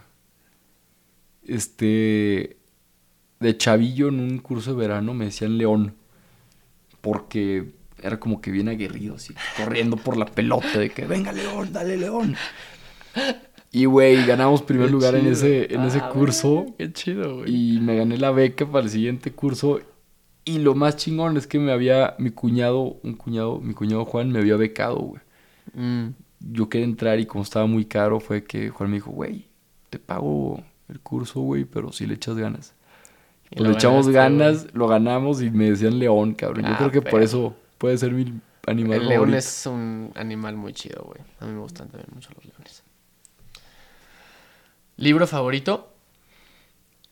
Caín y Abel de Jeffrey Archer. güey. Mm, sí, me, me lo han recomendado mucho. Está increíble ese libro. Trata de un niño rico y un niño pobre y los dos nacen, güey. Y cada uno con sus dificultades va creciendo en la vida y luego se topan. güey. Mm, Pero a mí ese libro lo leo cuando estoy llegando de estudiante a Monterrey. Y el niño pobre, lo que me encantaba es que el vato nunca se vio, o sea, nunca se vio, nunca se vio a sí mismo como pobre, güey. mm, Entonces yo sí me veía a mí mismo como, ah, cabrón, pues yo no tengo como estos güeyes tal y yo soy de otro, de otra ciudad y no me alcanza y, y este güey das cuenta que si no alcanzaba algo, hacía las cosas para alcanzarlas, güey. Entonces a mí me hizo como que, wow, güey, o sea, ¿por qué si ese vato, o sea, me, me mucho con él, ¿por qué si ese güey viene de un escenario mucho peor que yo? mm. ¿Por qué el vato no se siente menos? Mm. Ah, no, pues está aquí, cabrón. Mm. ¿Sabes? Sí, Entonces, me güey. amé. Ese libro es mi favorito. Caín y porque Abel me- de Jeffrey Archer. Jeffrey Archer. Me marcó, me marcó la vida, güey, ese libro. Pues está bueno, güey. Para anotarlo para la lista. Está muy bueno. Eso, muy- eso que dices es muy... Porque al final lo que tienes de verdad no es afuera, güey. O sea, sí está todo adentro, cabrón. Es una muy buena novela, güey. Si quieren empezar con lectura, es muy fácil de leer. Te entretiene. Y a mí me llamó la atención Abel. Pero, güey, Cain, que es el rico, también tiene cosas. Mm, Y luego, de adolescentes son distintos, de adultos son distintos, y pues van creciendo y van siendo distintos. Entonces, si lo vuelves a leer, es un clásico. güey. Yo creo que si lo leo ahorita me voy a identificar con alguien más, etcétera. mm, mm. Gran libro. Y última pregunta, güey. ¿Cuál es el mejor consejo que te han dado?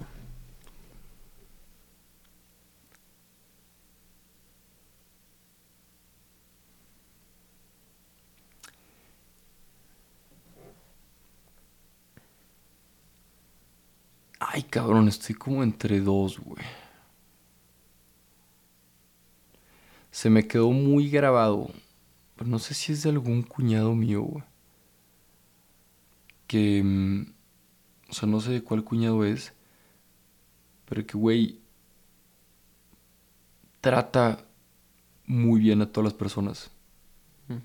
O sea, no, no seas ojete, no seas sangrón, güey. No, no eres más que nadie, güey. Trátalos bien, güey.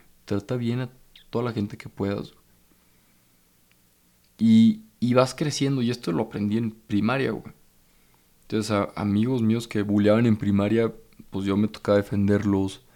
Este, en secundaria, güey, también me tocó como tratar bien a todos. Y pasan los años, ya ahorita que ya, pues eres conocido y convivo con amigos y amigas mías de primaria, dicen, cabrón, y le preguntan de que, oye, Rorro, ¿y Rorro es buen pedo? O sea, o, o es pura, pura mentira. Y ellos mismos dicen, no, güey, es que este vato desde morro es así, güey. ¿Sabes? Mm. O sea, no, solo se exponenció, güey. Mm. No es como que, no es como que se convirtió en otra persona, güey. Mm, Entonces creo que eso es trata muy bien a todos los demás. Y eso, el tratar bien a todos, güey, y ser generoso y buscar ayudar, güey, te abre puertas. Mm. Y creo que mucho del éxito que, que he podido construir, según mi definición, que es vivir una vida, una gran vida, una vida sana, una vida productiva, una vida feliz, pues, güey, mucho ha sido gracias a las relaciones y a las oportunidades que me han salido, güey. Mm. Pues, gran consejo, güey. me lo llevo, me lo Cena llevo. toda madre con Lo- todos. Lo tomo, güey. Oye, güey, pues no mames, muchas gracias, cabrón. Güey, qué chingón. Qué buena plática, güey. Nos sacamos todo el Oh, chocolate, güey. ya sé, pero ¿qué tal si sientes, no? Sí estuvo perro, O sea, así como que nada fue, fue un shift. No eran chocolates normales. No la si traían truquillo. Oye, Ya qué después. chingón, hermano. Gracias por invitarme, Güey, güey. gracias, gracias por todos tus consejos, güey. Gracias por tu, tu- tus aprendizajes, tu sabiduría, güey, tu presencia, güey. Todo, cabrón. Gracias, gracias, gracias. Espero que la hayas pasado bien aquí, güey. Que, que haya sido un buen tiempo, una buena plática. Y pues nos vemos pronto, cabrón. Nos Qué vemos para la próxima. Nos vemos para la próxima, hermano. Gracias por todo. Eh, aquí a todos los Numans. Venga. Qué, qué chingón. Venga. Qué padre. El, el- el Numan. El Numan. muy bien, güey. Pues muy bien. Y antes de que se vayan, les quiero platicar de una empresa que acabo de conocer que creo que les podría interesar. Se llama Seminat. Seminat es una empresa que otorga maestrías tanto nacionales como internacionales y también otorga becas de hasta el 75%. Así que si están interesados o interesadas en conseguir una maestría en México o en el extranjero, les dejo aquí toda la información para que lo vayan a checar. Y pues muchas gracias por quedarse hasta el episodio. Espero lo hayan disfrutado y nos vemos para la próxima. Escucha Geek Hunters, el podcast de negocios y tecnología de Grupo Expansión. Apps, ciberseguridad, innovación, videojuegos y cómo se mueve el dinero del mundo tecno en Geek Hunters. Escúchalo cada jueves en todas las plataformas de podcast.